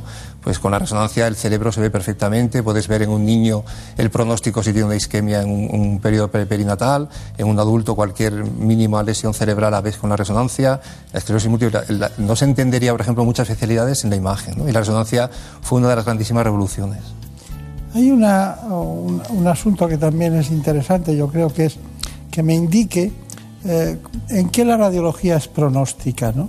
Porque claro, el pronóstico de una enfermedad es, es difícil mucho, eh, por sí mismo, ¿no? En cualquier especialidad. Pero la radiología tiene un aspecto de pronóstico. Cada vez más. De hecho, ahora ya con las nuevas técnicas que se habla, bueno, ya con la inteligencia artificial, la radiómica, que es toda esta, el Big Data, es decir, que ahora tenemos información de, miles y millones de casos similares que, se, que todos los ordenadores procesan, ya se están empezando a publicar artículos en los que se hace análisis de eh, algún escáner, algún tipo de tumor, y que no solo da el diagnóstico, sino que se predice cómo va a responder a determinadas terapias, casi incluso sin hacer biopsias. esto está publicado hace cuatro o cinco meses. ¿no? Esto es la nueva revolución que estamos viviendo ahora. Está bien. Bueno, eh, otra cuestión es el ensamblaje entre lo que es la resonancia magnética eh, y los temas de medicina nuclear. ¿no? Eh, ¿Cómo se combina ese asunto?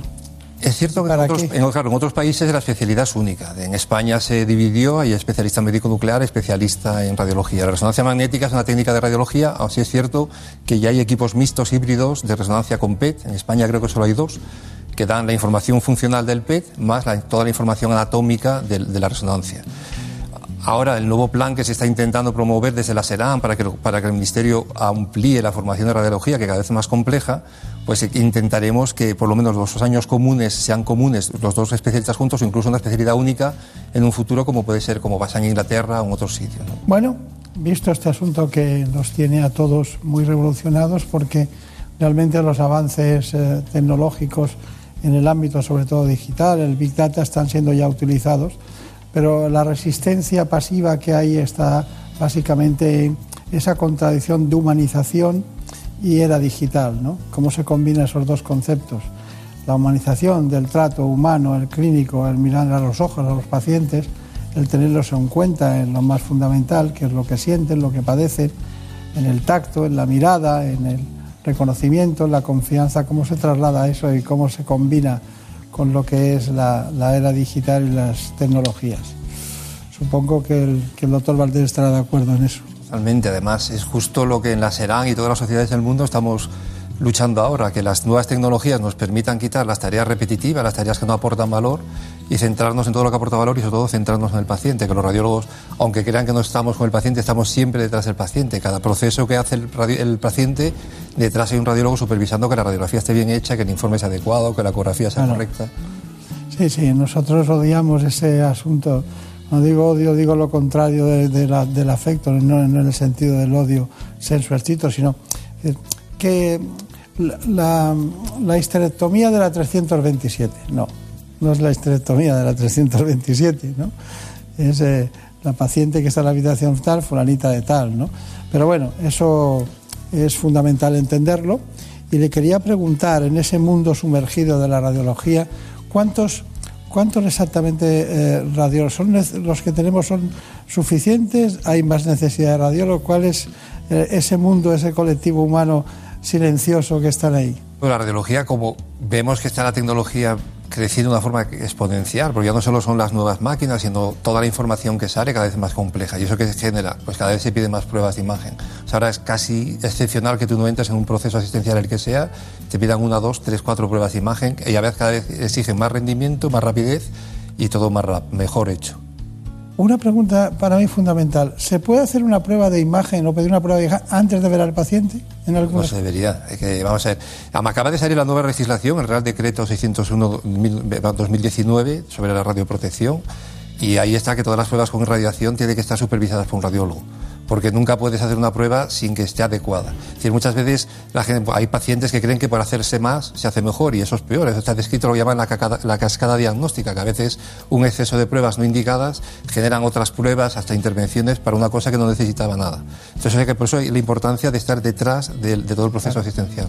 Entonces, ¿tenemos suficientes radiólogos en España? La respuesta es no, pero ni en España ni en el mundo. De hecho, ahora en el próximo congreso de la RSNA, que es el congreso más importante ahora en Chicago, dentro de unos 15 días, hay una reunión de todos los presidentes de sociedades científicas de todo el mundo para hablar del problema de la falta de especialistas. Pero en China habla el presidente de la sociedad china, el presidente de la sociedad holandesa, de Estados Unidos, de Inglaterra. En Inglaterra llevan diciéndolo años es una situación crítica. En España estamos mal. Necesitamos más radiólogos, por eso estamos pidiendo al Ministerio que, que dé más plazas de formación para radiólogos y necesitamos que los radiólogos que están en España no se vayan al extranjero, que muchos se van. Bueno, pues dicho todo esto, vamos a acudir a la cronología de las técnicas de radiología, en este caso, con esta, eh, con esta especie de información, reportaje, que ustedes será muy ilustrativo y luego lo comentamos. El descubrimiento de los rayos X a finales del siglo XIX fue el punto de partida de la radiología una disciplina médica que cabalga conjuntamente con el avance tecnológico. La radiografía fue la primera técnica en aparecer, una técnica rápida, segura y fácil, capaz de mostrar imágenes de las estructuras internas del cuerpo, en especial de los huesos. Después surgió la mamografía, que se convirtió en esencial para el diagnóstico y el cribado del cáncer de mama. A esta se unió la ecografía a mediados del siglo XX, un procedimiento que permite obtener imágenes de muchas de las estructuras del organismo a través de ondas de ultrafrecuencia. El escáner OTAC combina el uso de los rayos X con tecnología informática y la resonancia magnética que utiliza un poderoso campo magnético, ondas de radio y una computadora. Ambas aportaciones fueron premiadas con un Nobel. Más tarde llegaron la ecografía en 3D y otras pruebas como el PET combinado con TAC o con resonancia a principios del siglo XXI. Equipos que suponen un importante avance, ya que el paciente recibe menos radiación y el especialista una información mayor y más veraz sobre su enfermedad. Bueno, Elena Fernández Puyol y yo teníamos un gran interés en que conocieran todos ustedes la evolución de, de este proceso. Vistos los hitos de la radiología, le quería preguntar una cosa, me tiene que decir verdad, nada más que verdad y solamente la verdad. ¿El campo tecnológico de la radiología en España está obsoleto, sí o no? Eh, globalmente sí. De hecho, FEDIN, que es la Federación de, de, Empresas, eh, hace un análisis de toda Europa y me incluye a España. Entonces, a España antes de la crisis no estábamos mal, o estábamos bastante bien ¿Qué problema hubo durante la crisis? Se dejó de haber, inversiones. El problema de la radiología, que son inversiones puntuales muy grandes, hablamos de equipos, de otros que se comentaban en el informe, que están muy bien, por cierto, pues equipos que pueden costar un millón, dos millones de euros. Claro, eso es muy difícil a un gerente de un hospital o a un gestor decirle que invierta esa gran cantidad. Entonces, mientras el equipo tira, lo van usando. ¿Qué pasa? Entonces, durante estos 8 o 10 últimos años hubo muy poca renovación del parque tecnológico. Los equipos siguen funcionando pero, y están haciendo muy buenos diagnósticos, pero hace falta una inversión muy importante. Ahora mismo estamos en una situación mala en España. Está bien. Bueno, pero ustedes también tienen su Día Internacional de Radiología, allí estuvimos nosotros y tenemos esta información.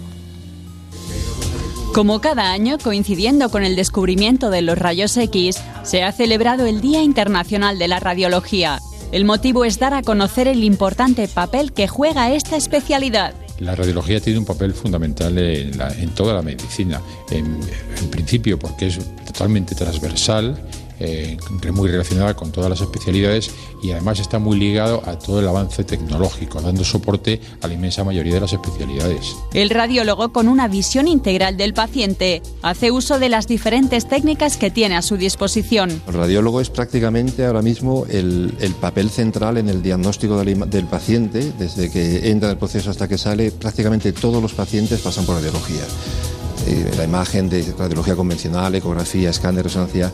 Por lo tanto, ahora casi ningún paciente no pasa por radiología. Ahora que somos los radiólogos, pues el centro del proceso asistencial.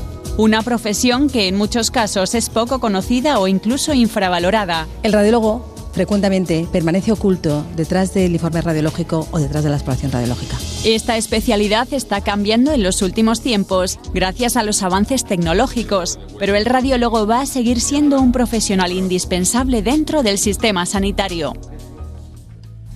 Cuando hablamos de que España es un país eh, que tiene un sistema sanitario público eh, extraordinario, yo a veces me pregunto en muchas ocasiones, hablando sobre el parque tecnológico, porque nosotros no hemos venido aquí a vender aparatos, pero sí hemos venido a que cada, cada paciente pueda tener las necesidades cubiertas y no gastar el dinero en traslados de ambulancias o en otro tipo de gastos que, que llevan a... Porque claro, una radiología o un sistema diagnóstico por un radiólogo bien entendido evita muchas intervenciones más y evita muchas incapacidades, porque usted sabe que cuando estamos hablando de- del área neurocerebral estamos eh, hablando de cosas muy delicadas y hay que tener la tecnología suficiente.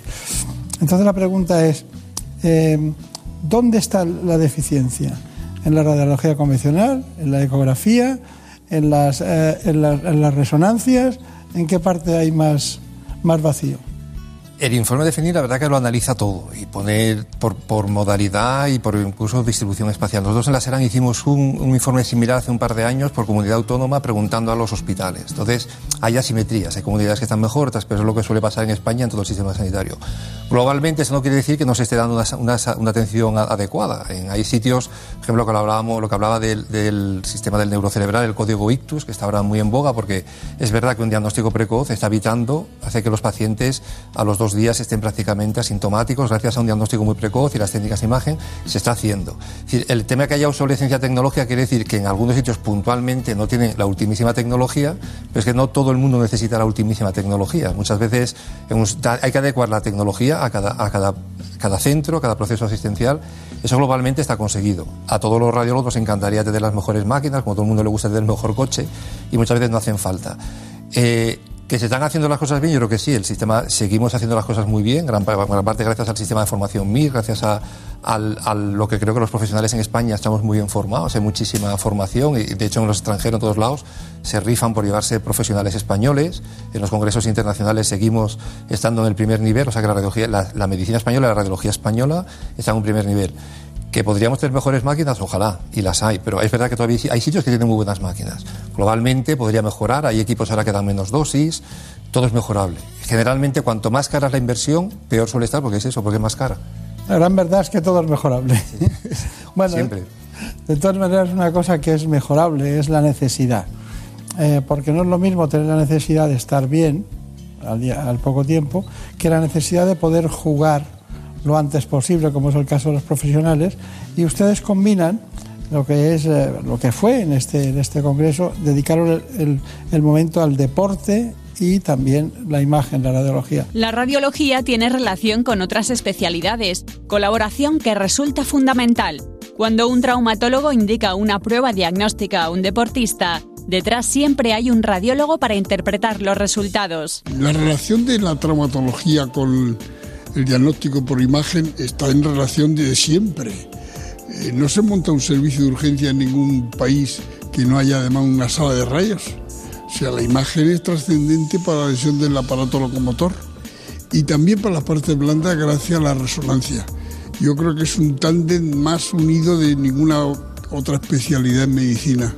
En la actualidad existen diversas técnicas de imagen que permiten diagnosticar, monitorizar y tratar eficazmente enfermedades y lesiones deportivas. Hace 20 años el papel de la radiología en la lesión deportiva pues prácticamente sería nulo, pero hoy en día hay dos técnicas de imagen que son imprescindibles para el diagnóstico de estas lesiones, son la ecografía y la resonancia magnética, que todo deportista sabe que es las que, las que permiten hacer el diagnóstico y no solamente eso, sino el pronóstico y muchas veces guiar el tratamiento. Técnicas que además determinan el pronóstico y en muchos casos facilitan la incorporación a la práctica deportiva, ya sea profesional o amateur. Me imagino que los tiempos van cambiando, que la radiología ha evolucionado a favor siempre del diagnóstico, del buen diagnóstico y eso siempre yo creo que es una una, una mayor seguridad para los médicos de, de las entidades deportivas y del propio lesionado. Y es que un deporte seguro solo se puede practicar cuando se realiza un diagnóstico seguro. Bueno, esto es lo que hay. Y las cosas que se encuentran a veces buscando otras, ¿no? Eso, eso pasa mucho. ¿Y qué me dice de la telemedicina? Bueno, eso ya lleva años. De hecho, empezó casi fue un boom y casi sin regular. Y de hecho en la Serán hicimos un, un, reglamento de cómo debe ser una teleradiología segura, porque no es lo mismo, tú igual crees que te están haciendo un estudio muy bueno en un centro de referencia y resulta que el radiólogo que lo informa ni igual ni tiene título, te lo está informando a mil kilómetros de distancia. Entonces eso hay que regularlo, está regulado y estamos trabajando en eso, pero es fundamental. De hecho, el ejército lo usó en su momento, fue uno de los grandes impulsores y ahora ya no se entiende ya no solo la teleradiología, sino incluso, por ejemplo, en Andalucía tenemos un PAS corporativo, un paciente se hace un escáner en Sevilla y viene a veranear a Marbella y yo puedo ver perfectamente el que se hizo hace una semana y compararlo. Eso, eso hace 20 años era impensable. Claro, claro. No, es muy frecuente que grandes eh, mm, jefes de departamento, de servicio, de sección de radiología estén en cualquier mm, zona o pueblo, hasta en Chiclana, desde Andalucía, y a lo mejor ellos trabajan en uno de los grandes hospitales universitarios y por la tarde, en lugar de ir a pasear el perro, pues se dedican a informar eh, a pacientes a través de la vecina. Pero bueno, eh, las cosas son así. Mm, dígame, em, hay una cuestión para nosotros que es fundamental y es Claro, el grado de deficiencia, el grado de deficiencia eh, que tiene un paciente para mí, aparte de que no sabe las, las tecnologías que usen, es cómo, cómo, se combinan los tiempos. Porque dice, bueno, le voy a pedir, y resulta que les dan para un mes de, de, tiempo. Y yo recibo muchas llamadas de gente que nos conoce dice, ¿podía echarme una mano adelantar el tiempo? Claro, adelantar el tiempo es fastidiar a otros con lo cual no tiene, tiene una ética un poco extraña, ¿no? Pero ¿qué, cómo se puede solucionar eso? Complicado. Uno de los temas más complicados en medicina y sobre todo en radiología es lo que llaman la adecuación de la prueba. Es decir, eh, hay pacientes que pueden esperar igual un mes o dos y no pasa nada porque es una cosa menor, otros pacientes no pueden esperar un día. Eso en los urgentes igual se ve con cierta facilidad. El problema son lo que acaba de comentar, pues estos pacientes que están en consulta, que les piden una prueba y a veces no tienen suficiente información para poder valorar ese grado de importancia que tiene. Al mismo tiempo, si un médico solicita demasiadas pruebas o los pacientes demandan demasiado, el sistema no puede, pero ni este ni ninguno entonces no puedes priorizarlo bien. Entonces, buscar la colaboración de todos, ¿qué quiere decir? Que el médico priorice aquellas pruebas que considera importantes dándoles un valor, que el radiólogo supervise todas las peticiones de forma que pueda priorizar las que son más importantes y también colaborar los pacientes. Es decir, hay pacientes que dentro de que todo el mundo queremos estar sanos al 100% siempre, a veces algunas cosas sí pueden esperar un poco, otras no. Y eso es un poco la cooperación de todo. Eso es lo más complicado de la medicina, probablemente sea ese campo ahora mismo. Están haciendo herramientas electrónicas con asistencia de inteligencia artificial, con Big Data, y aún así no está solucionado en ninguna parte del mundo. Pero hay un tema que es la prioridad. Eso es fundamental. Eso hay que saberlo. Y si duele, no, no, eso por supuesto. No, no, eso es lo que se considera dentro de la urgencia.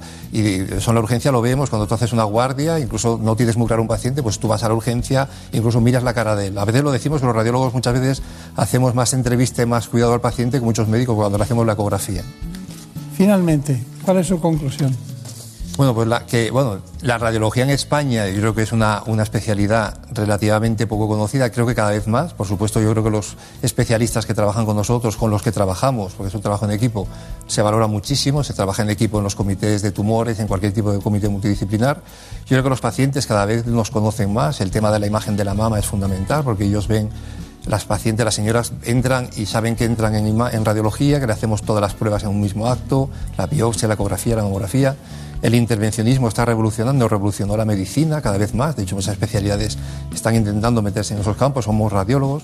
Entonces, en ese sentido, bueno, pues que creo que el sistema sanitario goza de una buena salud y goza de una buena radiología que tenemos que mejorar, tenemos que luchar por formar más radiólogos, tenemos que conseguir mejores máquinas, tenemos que conseguir que se invierta más dinero. Y bueno, y con iniciativas como esta para que la gente nos conozca, que yo lo agradezco mucho como presidente de la SERAN, y que a ver si conseguimos difundir todavía más esto que creo que es importante saber ¿no? para la ciudadanía. Muy bien, pues ha sido un placer eh, conocerle y ve- verle de cerca, porque siempre vemos los resultados de su trabajo, pero nunca la imagen de las personas, igual que les pasa a todos ustedes. En buenas manos. El programa de salud de Onda Cero. Dirige y presenta el doctor Bartolomé Beltrán.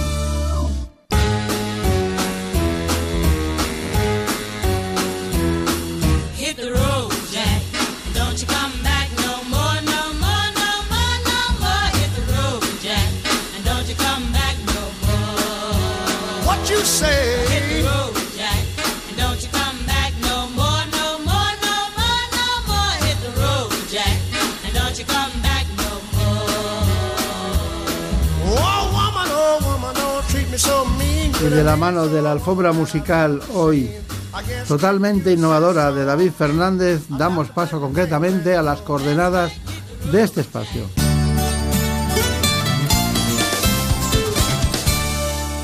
Por un beso tuyo, contigo me voy.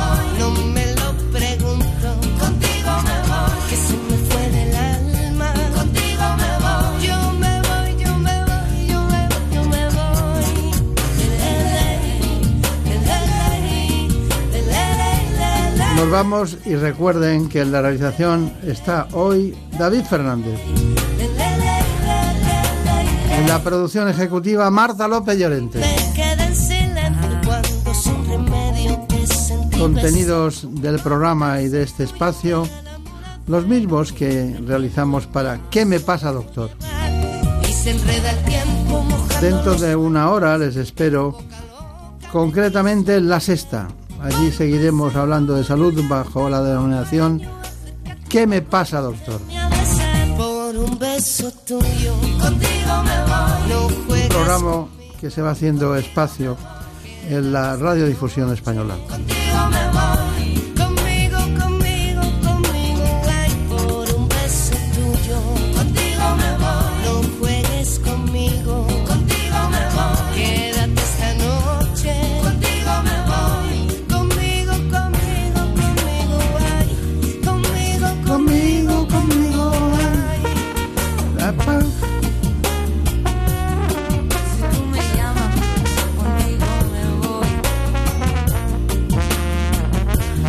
Con ustedes hablando de salud, pero ha llegado el momento de decirles adiós, que pasen buen fin de semana. Por un beso tuyo.